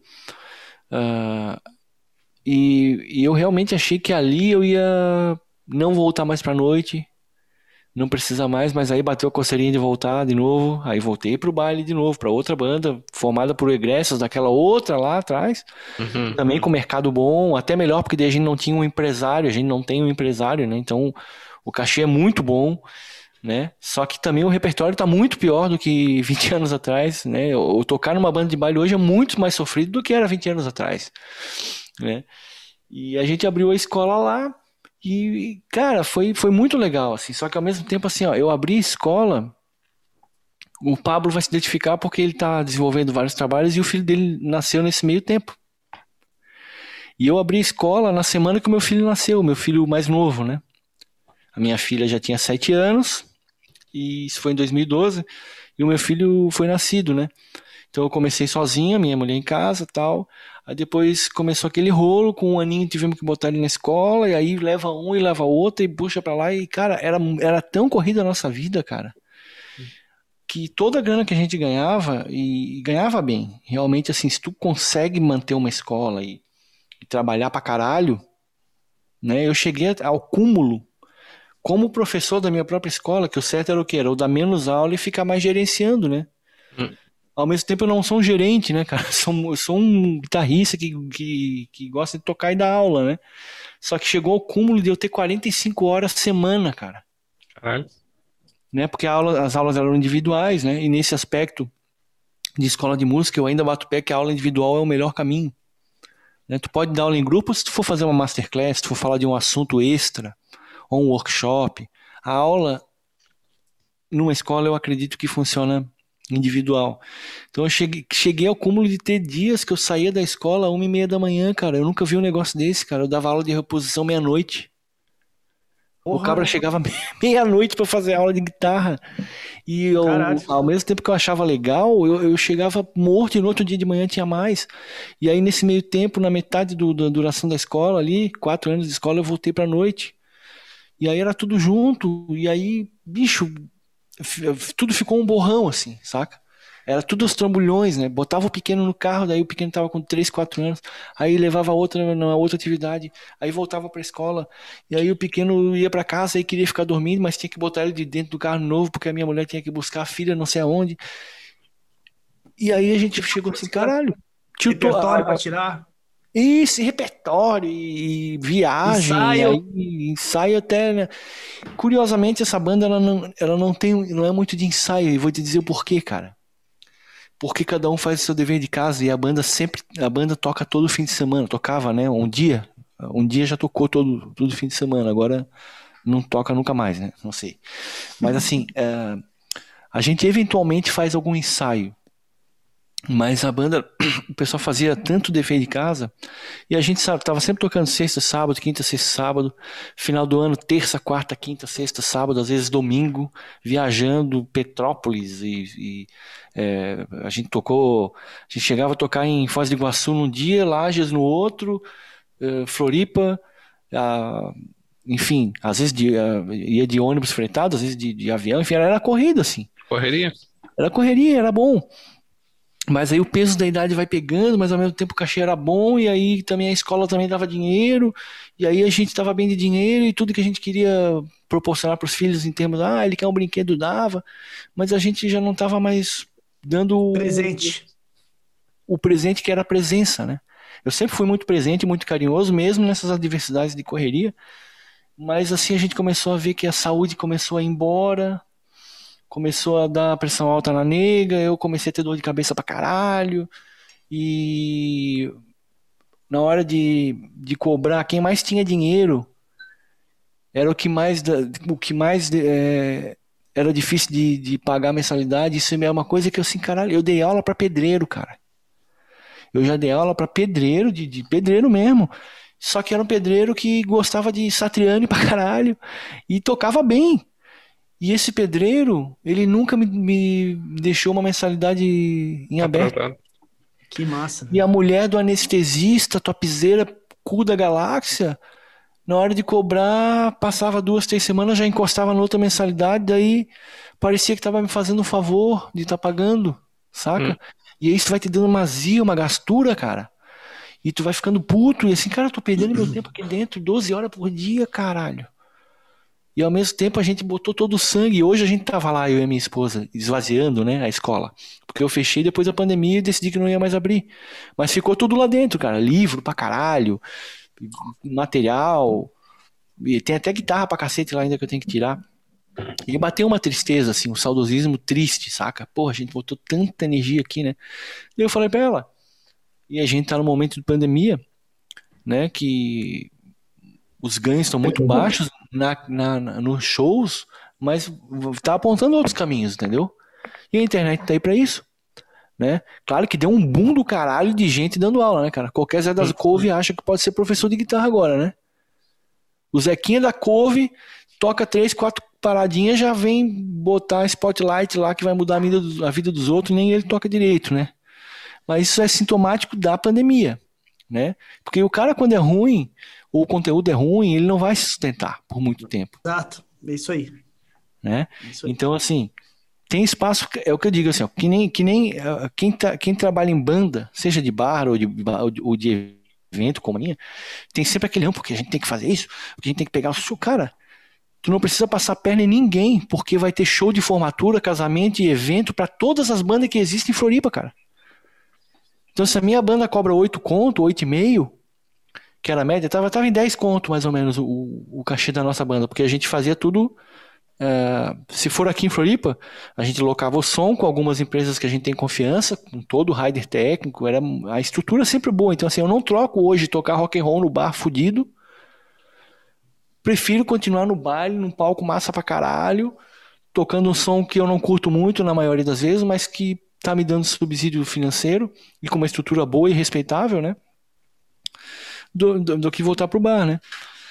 Então, assim, o cara. A gente cobra 10 conto, aí tem banda que cobra 3. 3 é o que a gente paga na sonorização, cara. Porque a gente não bota o Tião ali para botar o som. Ah, vamos pagar 1.200 ali para pegar o som do, do, do, do, Josézinho ali. Não, era 3, 3 conto e meio, painel de LED, a porra toda. Então o nosso cachê era 8 conto, 10 conto.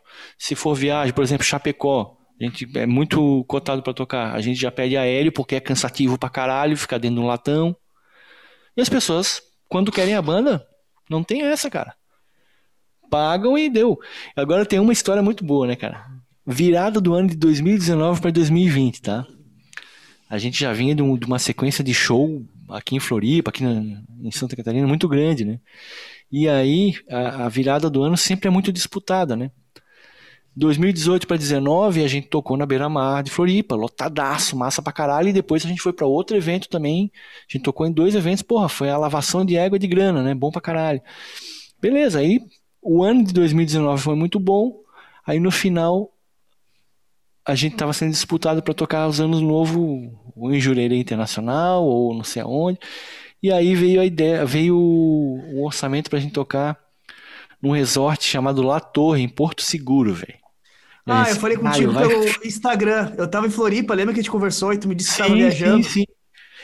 Se vai fechar essa merda, velho. Vai fechar, caralho. Puta merda. Eu queria levar a família toda, lógico, né? Mas uh, se eu levasse a família toda, eu ia ter que deixar o meu cachê mais o meu rabo lá pra.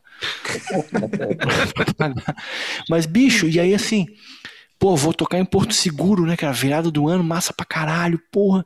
A gente foi um dia antes, cara, tudo pago, cara. Ao inclusive, aquela porra toda. De manhã cedo, o cara já ia pro café, já botava a caneca embaixo do chopp, assim, ó. Ai, caralho. Ia pro, pra praia, já tinha um louquinho lá com uma bandejinha assim, cheia de camarãozinho. Aí eu, olha só, olha só. Eu tava lá em Porto Seguro, na praia, né? Porra, eu estudei para isso, né, cara? Porra, eu fiz tudo isso para isso, né, bicho? Eu tô ganhando tanto, um cachê bom pra caralho. Tô aqui de boa pra caralho. Porra, essa virada do ano tá especial, cara. Eu tenho certeza que 2020 vai ser o ano, velho. Vai ser o ano foda pra caralho, bicho. Porque o ano vai começar muito. o ano, o ano desse, cara, vai ter que ser o melhor ano da minha vida. Aí veio a pandemia, bicho. Puta que pariu, né? Sim, mas quem, é que não tava com esse pensamento, tá ligado? É, a, a, gente tava com pensamento. Tipo, eu e o Dallas, a gente tinha loja, né? Ah, 2020 vai ser foda, vai começar já no Natal, vamos vender pra caralho. Ah, Natal já, começou já tava azedo. Natal. Natal já tava azedo. Não, depois. Meu, meu, é bizarro. A gente sempre tem aquele pensamento. Principalmente, eu acho que pessoal de loja. Ano que vem tá, vai melhorar, tá ligado? E, ô meu, bizarro. Depois que estourou a pandemia, eu tava. Eu tava. Eu vou te falar, tipo, eu tava dando graças a Deus que teve a pandemia. Tipo, não pelas pessoas mortas e tudo mais. Mas é que daí o shopping não nos cobrava aluguel, tá ligado? Mas isso foi por um tempo só, né? Depois seguiram cobrando do mesmo jeito, né? Só quando tava aberto. Ah, só a gente cobrava. também não tava pagando. Mas, né? ô, ô Léo, não, não foi. Não foi de todas as lojas assim, sabia? Ah, é? É. Eu acho é, que é porque a sei... gente já tava inadimplente. não, não, a gente não tava, mano. A gente tava, não sim, tava. tava sim. A gente ah, ficou foi... no último mês só. Sim, aí que tá. A gente tava inadimplente em fevereiro, fechou em março. E aí, ah, tipo, a é gente é não tinha. Gente não tinha pago o mês de março, e aí fechou tudo, aí eles não cobraram. Mas não foi todas as lojas, eu conversei com. Na época, quando a gente tava fechando lá o quiosque, eu conversei, não me lembro com quem lá, e não tinha tomado arrego, meu. Não tinha. Mas, ô meu, é, a, a, eu, eu vou falar uma parada sobre isso, assim, ó. Tipo, lógico, ah, e a gente já tava também meio que focando pro lado da outra empresa, a gente, a gente já, já sabia que ia fechar o shopping, a gente só não sabia como. A pandemia só no, nos. Assim, ó, foi o, o. Último prego do caixão. É, tipo assim, é, que, que tipo assim. É, foi, na, foi na o verdade, empurrão. Não foi o empurrão, meu. Foi a, o motivo que a gente precisava pro shopping entender que a gente precisava fechar. Então foi é. porque o problema tava na, na negociação com o shopping, né? Uh, e, velho, bem de boa, meu. Eu acho que assim, ó.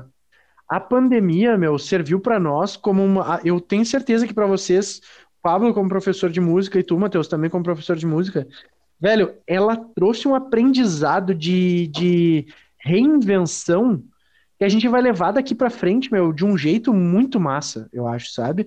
Uh, por exemplo, se não fosse a pandemia, meu, eu acho que hoje eu não tava produzindo conteúdo de fotografia no, no Insta ali ainda, não ia estar, tá, eu acho.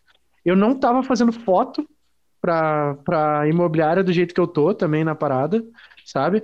O Pablo talvez não tivesse conseguindo fazer a, a quantidade de conteúdo que a gente precisava fazer, porque no fim iria ter um show, de noite iria ter uma jam, sabe? Tipo aquela coisa toda.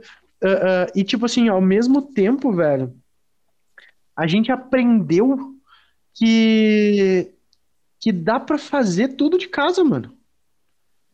Dá para fazer tudo da, da, da, da Bahia, entendeu? Talvez, lógico, Matheus, eu, eu tinha imobiliária, tá? Então, assim, hoje eu não ganho nem perto do que eu ganhava, do que eu faturava como dono de imobiliária. Nem perto mesmo, assim. Mas, mano, hoje eu tenho uma liberdade, velho, que, bem de boa, de vida, né? eu não trocaria pelo quanto eu ganhava antes. Porque, assim, ó, meu, eu sei que é questão de tempo para ganhar o que eu tava ganhando antes, entendeu? Tipo, eu tenho a calma e a tranquilidade de, tipo, eu sei que, eu, meu, é um degrau depois do outro, a gente vai subindo daqui pra frente, entendeu?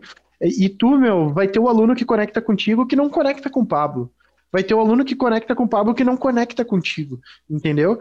E, velho, tipo, a gente tem um país inteiro para ensinar aí pela frente. Meu Deus, cara, é o que eu e falei. Meu... Né? Não precisa passar perna em ninguém que vai é. ter uhum. Gente para fazer casamento pra caralho, vai ter gente para querer aprender guitarra pra caralho. Ainda que o, o mercado esteja inflado mais ainda por sim, conta da sim. pandemia, mas deu esse, deu esse feeling para as pessoas no geral que tinham preconceito é, com a, coisa online né? De que é muito possível fazer as coisas em casa, pra caralho, né? Tu não precisa se colocar em risco, tu não precisa pegar trânsito. Tinha gente que vinha do outro lado de Floripa, levava uma hora e meia dentro de Floripa para fazer aula comigo, e eu sempre Nossa. prezei muito isso, eu acho genial. E eu tentava respeitar aquele tempo daquele cara muito, né? Mas hoje o cara, o cara sabe que ele pode perfeitamente fazer isso em casa, com Sim. quase o mesmo nível. Quando, quando, quando a gente está falando de aula pessoal, né? Bom, eu aqui e o aluno sim. ali, né? É, ele sabe que o nível de, de, interatividade vai ser praticamente o mesmo, né? Sim, não muda muito. É o time. Tá, tem uma e outra coisa que tu, tu tá na frente do cara, tu pode corrigir ali, mas tu vai olhando ali e tal. A gente, como educador e como professor, também aprende a se portar diferente, a, a, a, a descobrir formas diferentes de ensinar, né? Então, acho que por esse lado, acho que foi a despeito de todas as mortes que, que já teve, tiveram e vão ter ainda, e, a gente percebe que, que é uma coisa que, que solidificou, né? Já não é mais uma promessa, né? É uma e realidade. Meu, e lógico, e dividindo entre o bem e o mal, né? Porque, tipo, é aquela coisa, o, o, lado ruim da parada e o lado bom da parada, né? Lado ruim, perdemos, eu perdi familiar, tipo, faz parte. Eu entendo isso, sabe? Mas, tipo, uh, olhando pro lado bom da parada, meu, a partir de agora, tu vai passar a ter o prazer de, de ter o, tu vai passar a ter o prazer e a oportunidade do teu filho te atrapalhar no meio de uma aula. Sim, que coisa acontece. que é sensacional, cara. Isso é animal, isso é muito massa. Coisa que antes, mano, o teu filho não ia estar tá te vendo. Quando chegava em casa ele tava dormindo, sabe? Tipo, e, e, e, e isso, velho, eu acho que é a melhor, a maior benção dessa, dessa parada toda, sabe? É o Pablo ter a oportunidade, meu, de daqui a pouco ele tá dando uma aula ali ao vivo, ou tá fazendo uma live pra, pra galera, e do nada ele vai ver que o filho dele tá vendo engatinhando, sabe? E tipo, cara, olha que massa isso, sabe? Tipo, é, é uma oportunidade única que a galera antes não tinha, que meu avô não teve, meu pai não teve, sabe? Tipo, meu pai me dava tchau e, e depois me dava oi quando chegava, sabe? E tipo, hoje, meu, a gente não vai mais precisar ter isso, sabe? Daqui pra frente não precisa mais. Daqui para frente, meu, talvez tu leve um tempo para faturar o tanto quanto tu faturava, mas quem, se tu não parar, tu vai um dia chegar nesse faturamento. Só que agora, com meu, com teu filho do teu lado. Isso é muito massa, mano. Isso é muito massa. Eu acho. Família, né? Exatamente. É. Cara, e meu filho tá fazendo aula online, né? É agora a gente conversando e tu olhando pra tua esposa lá embaixo, sabe? Porra, isso é e é muito bala, meu. Aqui, né? O é meu guri tava correndo agora há pouco. Uh, a minha filha vai fazer 16 anos já, tá, ela optou por, por ficar só online também, né? Para ela a gente deu opção, né? Porque também bate uma bad na, na, na gurizada, né? Claro. Isolamento e tal, mas ela é bem de boa. É, eu acho que tá pegando mais no meu guri, porque a questão de ficar só em casa com aula online, porque com oito anos tem muito lúdico ainda, né, cara? Tem muito amiguinho, tem muito. Mas ele super entendeu, ele pegou a Covid comigo, né? Uhum infelizmente. É, curiosamente, a minha esposa e a minha filha não pegaram, com, ah, ou seja, com dois caras com Covid dentro de casa, mas a minha mulher ficou maluca, cara. Ela gastou 3 litros de álcool em uma semana, cara, dentro de casa. Limpando Normal, né? caneta, e eu fiquei isolado no quarto, ela não quis isolar o pequeno no outro, né? Porque, porra, oito aninhos, né, cara? Ó, tu fica de máscara aqui nesse sofazinho aqui da sala, a mãe traz as blá, né? Mas para ele faz a falta desse convívio mas aí a gente tá falando de, de aula infantil, de, de ensino médio e tudo, né? Mas hum. todo o resto, cara, não, não, não tem porquê, né? A menos que tu realmente, ah, eu quero pra sair um pouco de casa. Tem, tem aquele cara que quer sair de casa mesmo, né? Às vezes sim, a mulher sim. é uma broaca, às vezes o cara é, so, é sozinho, né? Às vezes o cara é sozinho, quer interagir com outras pessoas e o lugar de interação é lá na escola, né? Tem isso também. Mas em termos da qualidade de ensino, uma aula uma aula personal online ou uma aula personal é, presencial não tem problema, não tem maiores entraves, né? Só tu ter uma boa internet e a pessoa também. É, isso é uma coisa que eu ia falar, né, cara? É, se o cara quiser, por exemplo, no teu caso, tu ficou isolado lá na casa da tua sogra, tu disse, né? No, no da minha mãe, da minha mãe. Da tua mãe, certo. Isso é outra coisa muito, muito, muito massa que, que a gente teve como bênção, né? Essa liberdade física, né? Mas é uma coisa que, que eu gostaria muito hoje em dia. Cada vez que eu vou pra praia, eu volto triste, entendeu? Eu gostaria muito de morar na praia, tá ligado? Morar num lugar onde eu não escute buzina e, e, e, gritaria de traveco, entendeu? Que nem tem às vezes aqui na esquina. Então, é cara. É bom, tá? Só te é, avisar. Na, nada contra os travecos, é só contra a gritaria, né? Não, gente, pelo amor de Deus, gritaria. Seja de traveco, seja de mendigo, seja de quem for, seja do maluco que for, entendeu? O importante é a gritaria. O que acontece aqui? Nenhum problema contra as pessoas, entendeu? Só deixando claro que é o, a bagunça, entendeu? Então, cara, isso é outra coisa massa, velho, que aconteceu assim que é trazer essa liberdade, né? Que a gente brinca que a gente fala e que a gente tem sonho de ser nômade digital, né? Que é o cara poder morar num tempo aqui, se o cara quiser, e dá, cansei, acabou o contrato do aluguel, se o cara se, não se importar, né? Vai para outro lugar, tá ligado? E é uma coisa que eu penso muito, penso hum. muito nisso. É, eu mandei umas, que... foto, mandei umas fotos pra ti lá de onde eu tava, tu pirou, né? Nossa, vocês têm que ver o lugar que o Matheus tava lá. Eu sei que era por circunstâncias uh, maiores, né? Mas, cara, eu não sei como é que tu voltou. Porque, meu, cara, eu voltei assim, um lugar, um campo assim, gigante, coisa mais linda, tranquilidade. Não, não, é lindo, assim. lindo, lindo. É, é um troço fabuloso, a casa lá é fabulosa. Mas assim, a gente ficou um ano e dois meses lá, né? E é muito bom, muito bom mesmo. É, mas a gente não foi para ficar um ano, né? Só que a gente foi ficando e cada vez que eu vinha para cá, para São José, eu pegava mais alguma coisa que faltava, né? Aí eu comecei a levar, aí chegou um momento que eu levei uma guitarra, depois duas, depois quando eu vi eu tava com todas as guitarras lá, lá, lá no campo. E aí, aí do nada, cara, bateu a, na, a ideia da minha e da minha esposa, vamos vender um apartamento? A gente sempre queria uma casa. E eu assim, porra, a melhor oportunidade pra gente vender o nosso apartamento é agora que a gente não tá dentro dele, né? A gente já estava morando lá, já sabia que a pandemia ia se arrastar pra caralho, já era o momento que a gente tinha batido a consciência, já tinha tido depressão e tudo. No meio do ano ali foi foda. E aí, porra, beleza. Em setembro, outubro a gente decidiu vender o apartamento, vendemos. E aí a gente acabou conseguindo uh, dar uma entrada numa casa que a gente sempre quis, o estilo de casa que a gente sempre quis. Perto, tudo perto aqui. Tipo, daqui onde eu tô, onde era a minha escola, é 3,5 km. Ah, né? Ah. Onde eu morava é 3 km, só que é uma casa, tem um puta terreno que o meu guri brinca, tem uma piscininha, não é grande coisa, mas uma piscininha. Cara, era o que a gente queria. E, e aí eu falei ainda com ela, porra, se não fosse a pandemia, a gente não tava aqui. Então foi um pouco dessa coisa do, do ímpeto, né? Nem, claro que nem tudo que é feito de forma impetuosa dá certo, mas assim, essa deu. Uhum. Né? E aí por esse motivo, a gente acabou vindo, né? E a gente só não veio mais cedo. O cara falou, o cara da, da imobiliária falou, a chave tá na mão. Eu só não vim uh, quando a chave tava na mão, porque daí eu tinha acabado de contrair o Covid. E foi bem difícil, cara. Aí, nesse caso, a gente vê que morar na roça é ruim. Hum. Porque de cada vez que, que o médico me pediu um exame, bicho, eu tinha que eu entrar com Covid tipo 5, 6 dias de Covid, 7 dias de Covid, já ainda com sintoma ruim pra caralho, entrar dentro do carro, descer a serra sozinho, porque não ia botar todo mundo dentro do carro, para ir lá no centro de Floripa fazer tomografia de pulmão, fazer eletrocardiograma, fazer exame de sangue. E aí tu começa a ver que, que esse é o aspecto ruim de se isolar tanto, né? Uhum, Apesar que lá, no centro dessa cidade, a cidade deve ter 6 mil habitantes, eu acho, 8 mil habitantes. Mas o centrinho funciona, tem mercadinho, tem açougue, tem tudo. Mas até da nossa casa para esse centrinho era 25 minutos. Mas assim, porra, era 25 ah. minutos de paisagem genial, assim, né, cara? Pode crer. É, é o tempo que o cara que... demora do, da parte mais periférica da cidade, assim, tipo Zona Isso. Sul aqui de Porto Alegre até o Isso. centro. Sentindo o cheiro do mais, né? tempo inteiro, né? Passando do lado do Guaíba e e lá na Cis Brasil e é. louco com arma e foda pra caralho. Né? Ou a última vez que eu fui em Porto Alegre eu me assustei, bicho. Porque nunca foi uma cidade muito segura, né?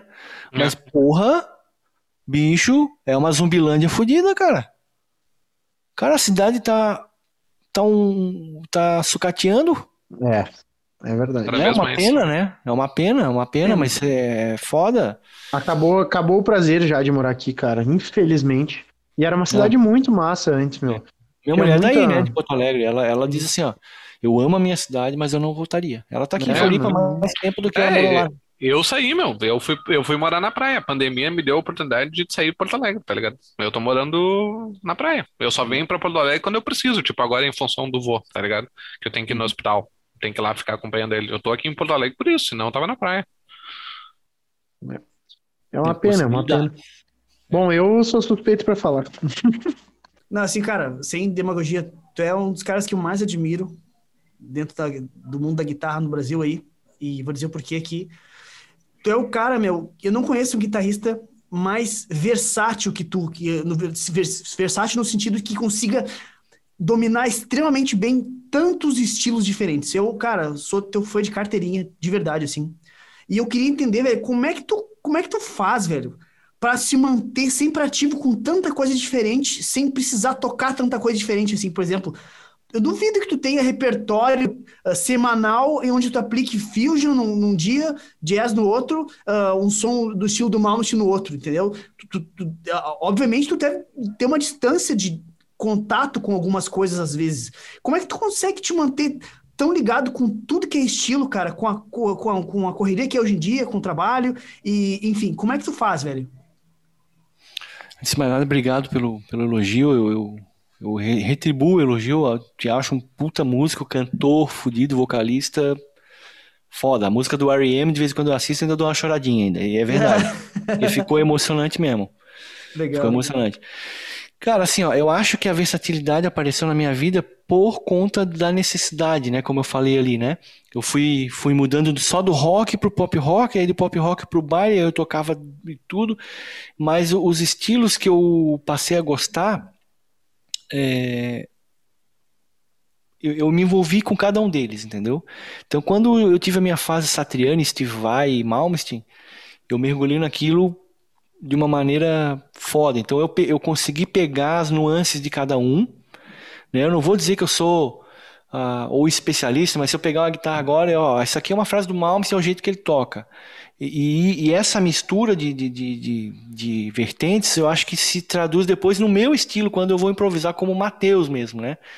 Então, assim, teve, teve o meu momento que daí eu me encantei pelo, pelo country, né? Guitarra country é uma coisa que eu amo. Então, assim, eu, eu, eu, eu, eu sempre digo para as pessoas assim que eu, eu, eu ouço muito. Eu ouço mais do que eu estudo. Eu, eu tenho uma facilidade da osmose do negócio que que não foi estudado, foi talvez pela correria eu, eu consegui ter uma, né, então eu ouço muito, então assim, eu tenho uma playlist, por exemplo, do Brent Mason, que é um guitarrista de country que eu sou fãzaço, que, que um amigo meu fez, cara, com todas as, as gravações que ele participou como músico de estúdio, né? Alan Jackson, blá, blá. cara, deve ter umas 800 músicas. Aquilo ali gira no meu carro, cara. Quando eu percebo, eu já, já tá voltando a playlist, já a sétima vez. Então, já ouvi hum. aquelas playlists sete vezes e as músicas preferidas e tal. Então eu pego muita coisa por osmose, né? Mas também eu pego as nuances. Aqui tem open strings, papapá, essa aqui é o chicken picking. É, eu nunca tive um estudo muito é, muito fechado, muito como é a escola de São Paulo. São Paulo é assim, é a tabelinha. Aí é uma hora disso, é 20 minutos daquilo, é 15 minutos disso, aquilo.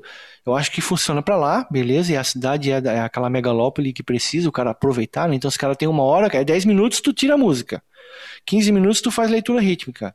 Não sei o que. Ah, se tu tem 4 horas, tu muda isso. Eu nunca funcionei assim. Eu sempre falo assim: se eu quero tocar uma coisa, eu não paro enquanto eu não conseguir, cara. E aí isso tem que ter paixão, tem que gostar de fazer isso. Então não adianta o cara se colocar como versátil se o cara na hora que vem um country o cara não se sai bem. Se na hora que vem um blues o cara não consegue tocar um blues direito, né? Ou se vem um, rock mais pesado. Então eu gosto de ter a possibilidade, se o cara me ligar aqui, ô Matheus, eu preciso de um solo de country agora para uma música assim, beleza? Ok? Pum. Se o cara me ligar de novo, vou mandar uma mensagem. Cara, preciso de um solo estilo Symphony X. Eu gosto pra caralho. Escutei pra caralho, tirei muita coisa do Michael Rommel, né?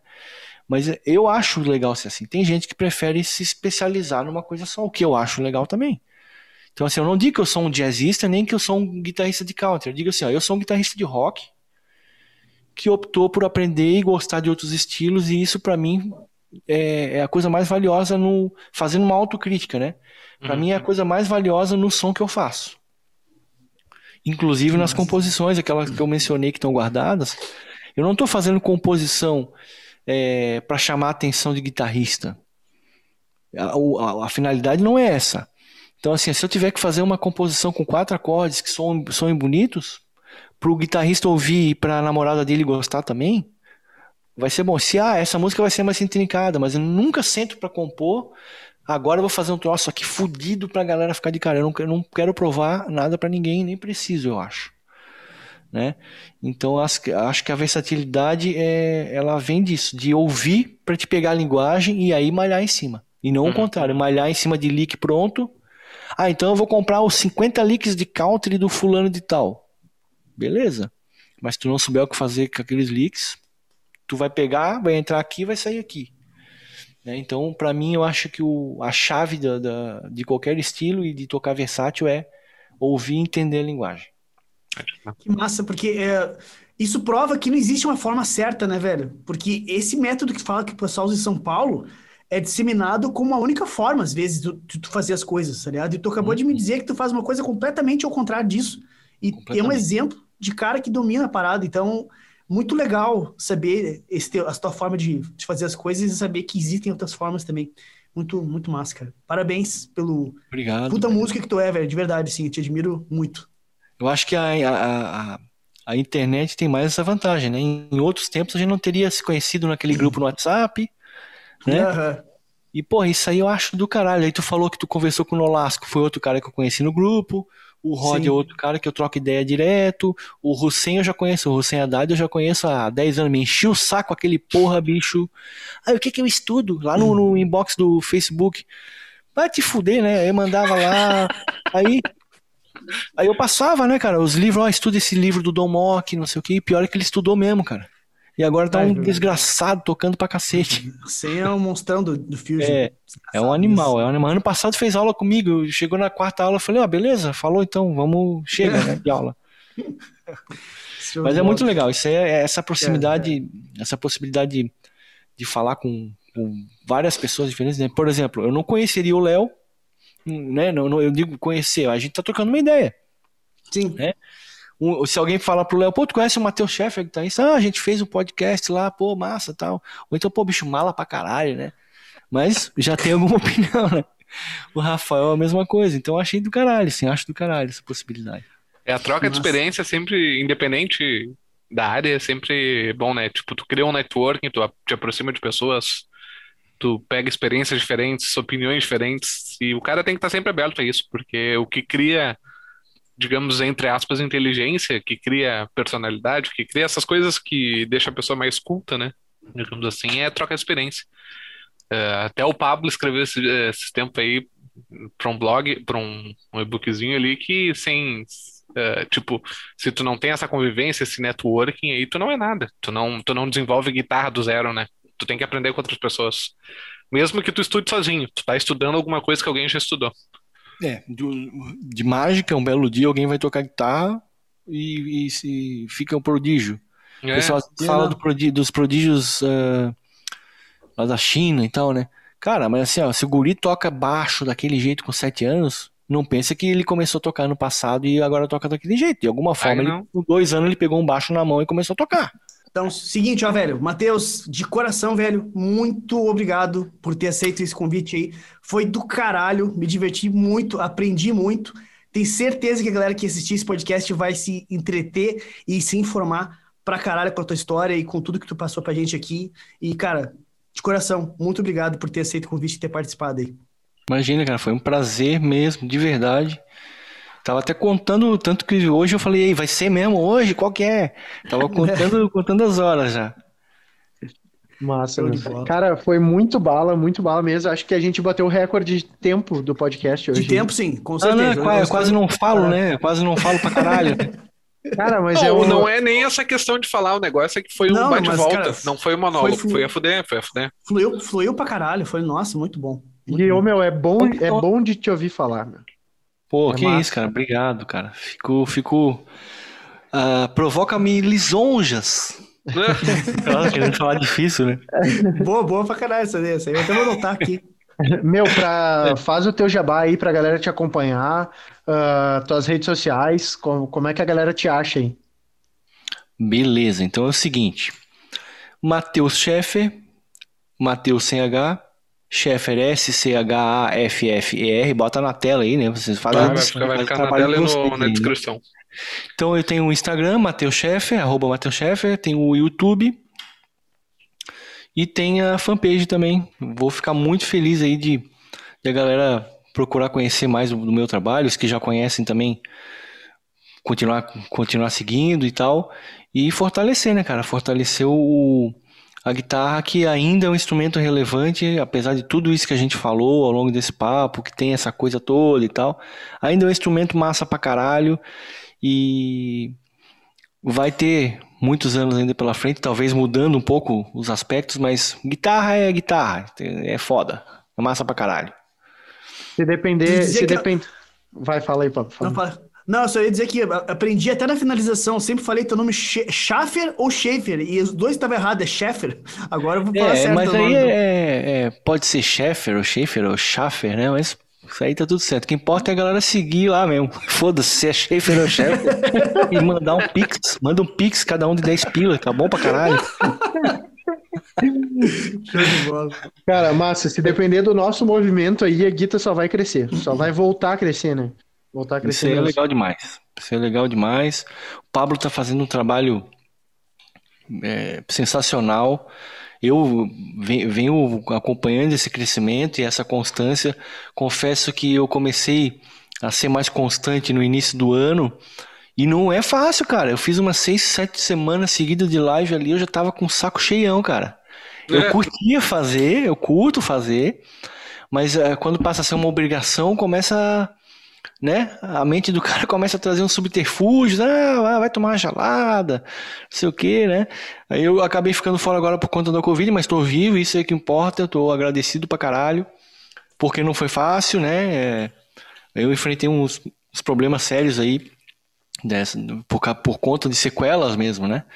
Mas agora eu vou voltar e o Pablo é um cara que eu que eu me espelho bastante assim na, na, no contato com o público dele, a forma como ele se porta e o material que ele entrega, que é excelente, né? Isso aí é espetacular. Pode ter certeza que eu aprendo muito também. Obrigado, Matheus, de coração, muito bom. Então e... posem para foto aqui, posem para foto aqui, ó. Ah, vamos aproveitar e fazer a thumb já também. Vamos fazer. Aí thumb. Aí, Caio. Eu tirei para baixo aqui a minha foto, porra. Tirei a foto da palheta aqui. Focou em olhar e não tirou a foto. Aí. Vamos lá. E aí? Como é que é aí, veiculado a, a, Calma, calma, não acabou. Ah, calma aí, calma aí. Peraí, calma aí. Ô, Caio, corta só essa, esse trecho aí. Pra... Ah, eu ia Caio é o nosso editor, tá? Eu ia falar uma parada bem, bem. Vai cortar depois? Pô, como é que Não, isso mas deixa, deixa, pode deixar, pode deixar. Como é que veicula a live aí pra essa cambada de, de macambuzi aí que fica vendo aí? Aqui não é online, aqui não é ao vivo, quer dizer. Não, pois é, mas onde é que é veiculado depois? YouTube, Spotify, Deezer, todas as plataformas. Pô, que massa, cara. Vou acompanhar com certeza. Uhum, e mais daí... os cortes, né? Os, cortes é. vão no YouTube e no Instagram também, os cortezinhos. Os Pô, que massa. Isso é Geralmente legal. A gente vai, a gente vai, a gente vai, Geralmente Vou a gente vai fazer uma thumb. Uma, imita, imita. A gente faz, geralmente a gente faz uma thumbnail com uma chamada bem, bem apelativa, a ponto da galera Normal. ficar braba com a gente aí. Ô meu, imita a gente e nos chama, né? Por favor. É, nos é chama, verdade. nos chama. Nos chama. Quer, quer imitar, pode imitar, mas tem que imitar em grande estilo, chamando a gente também para participar. Eu tô esperando o convite pra live do Instagram que tu me convidou, hein? Agora eu botei pressão agora. Quero, quero ah, pois é, né? Aí eu fiquei nessa e tal. Vamos fazer então, demorou? Só vamos cara. rolar alguma coisa, vamos inventar algumas mentiras e vamos contar pra galera. Vamos, vamos embora, vamos embora. Meu, Pode crer. E então, guitarrista, se tu nos ouve até agora, já deixa teu like, já te inscreve. Se tu está ouvindo pela uma plataforma de stream, Deezer, Spotify, qual que seja, já deixa favoritado o Palhetada Podcast. Uh, de segunda a segunda a gente está liberando conteúdo, segunda blog, terça live, quarta sexta, sábado e domingo sempre tem um e-bookzinho, um carrossel com informações, dicas que vão aumentar o teu desempenho na guitarra. Quinta-feira, nosso Palhetada Podcast, beleza? Então, tenta a palhetada e se liga, ó, a hashtag é nova, bora emocionar.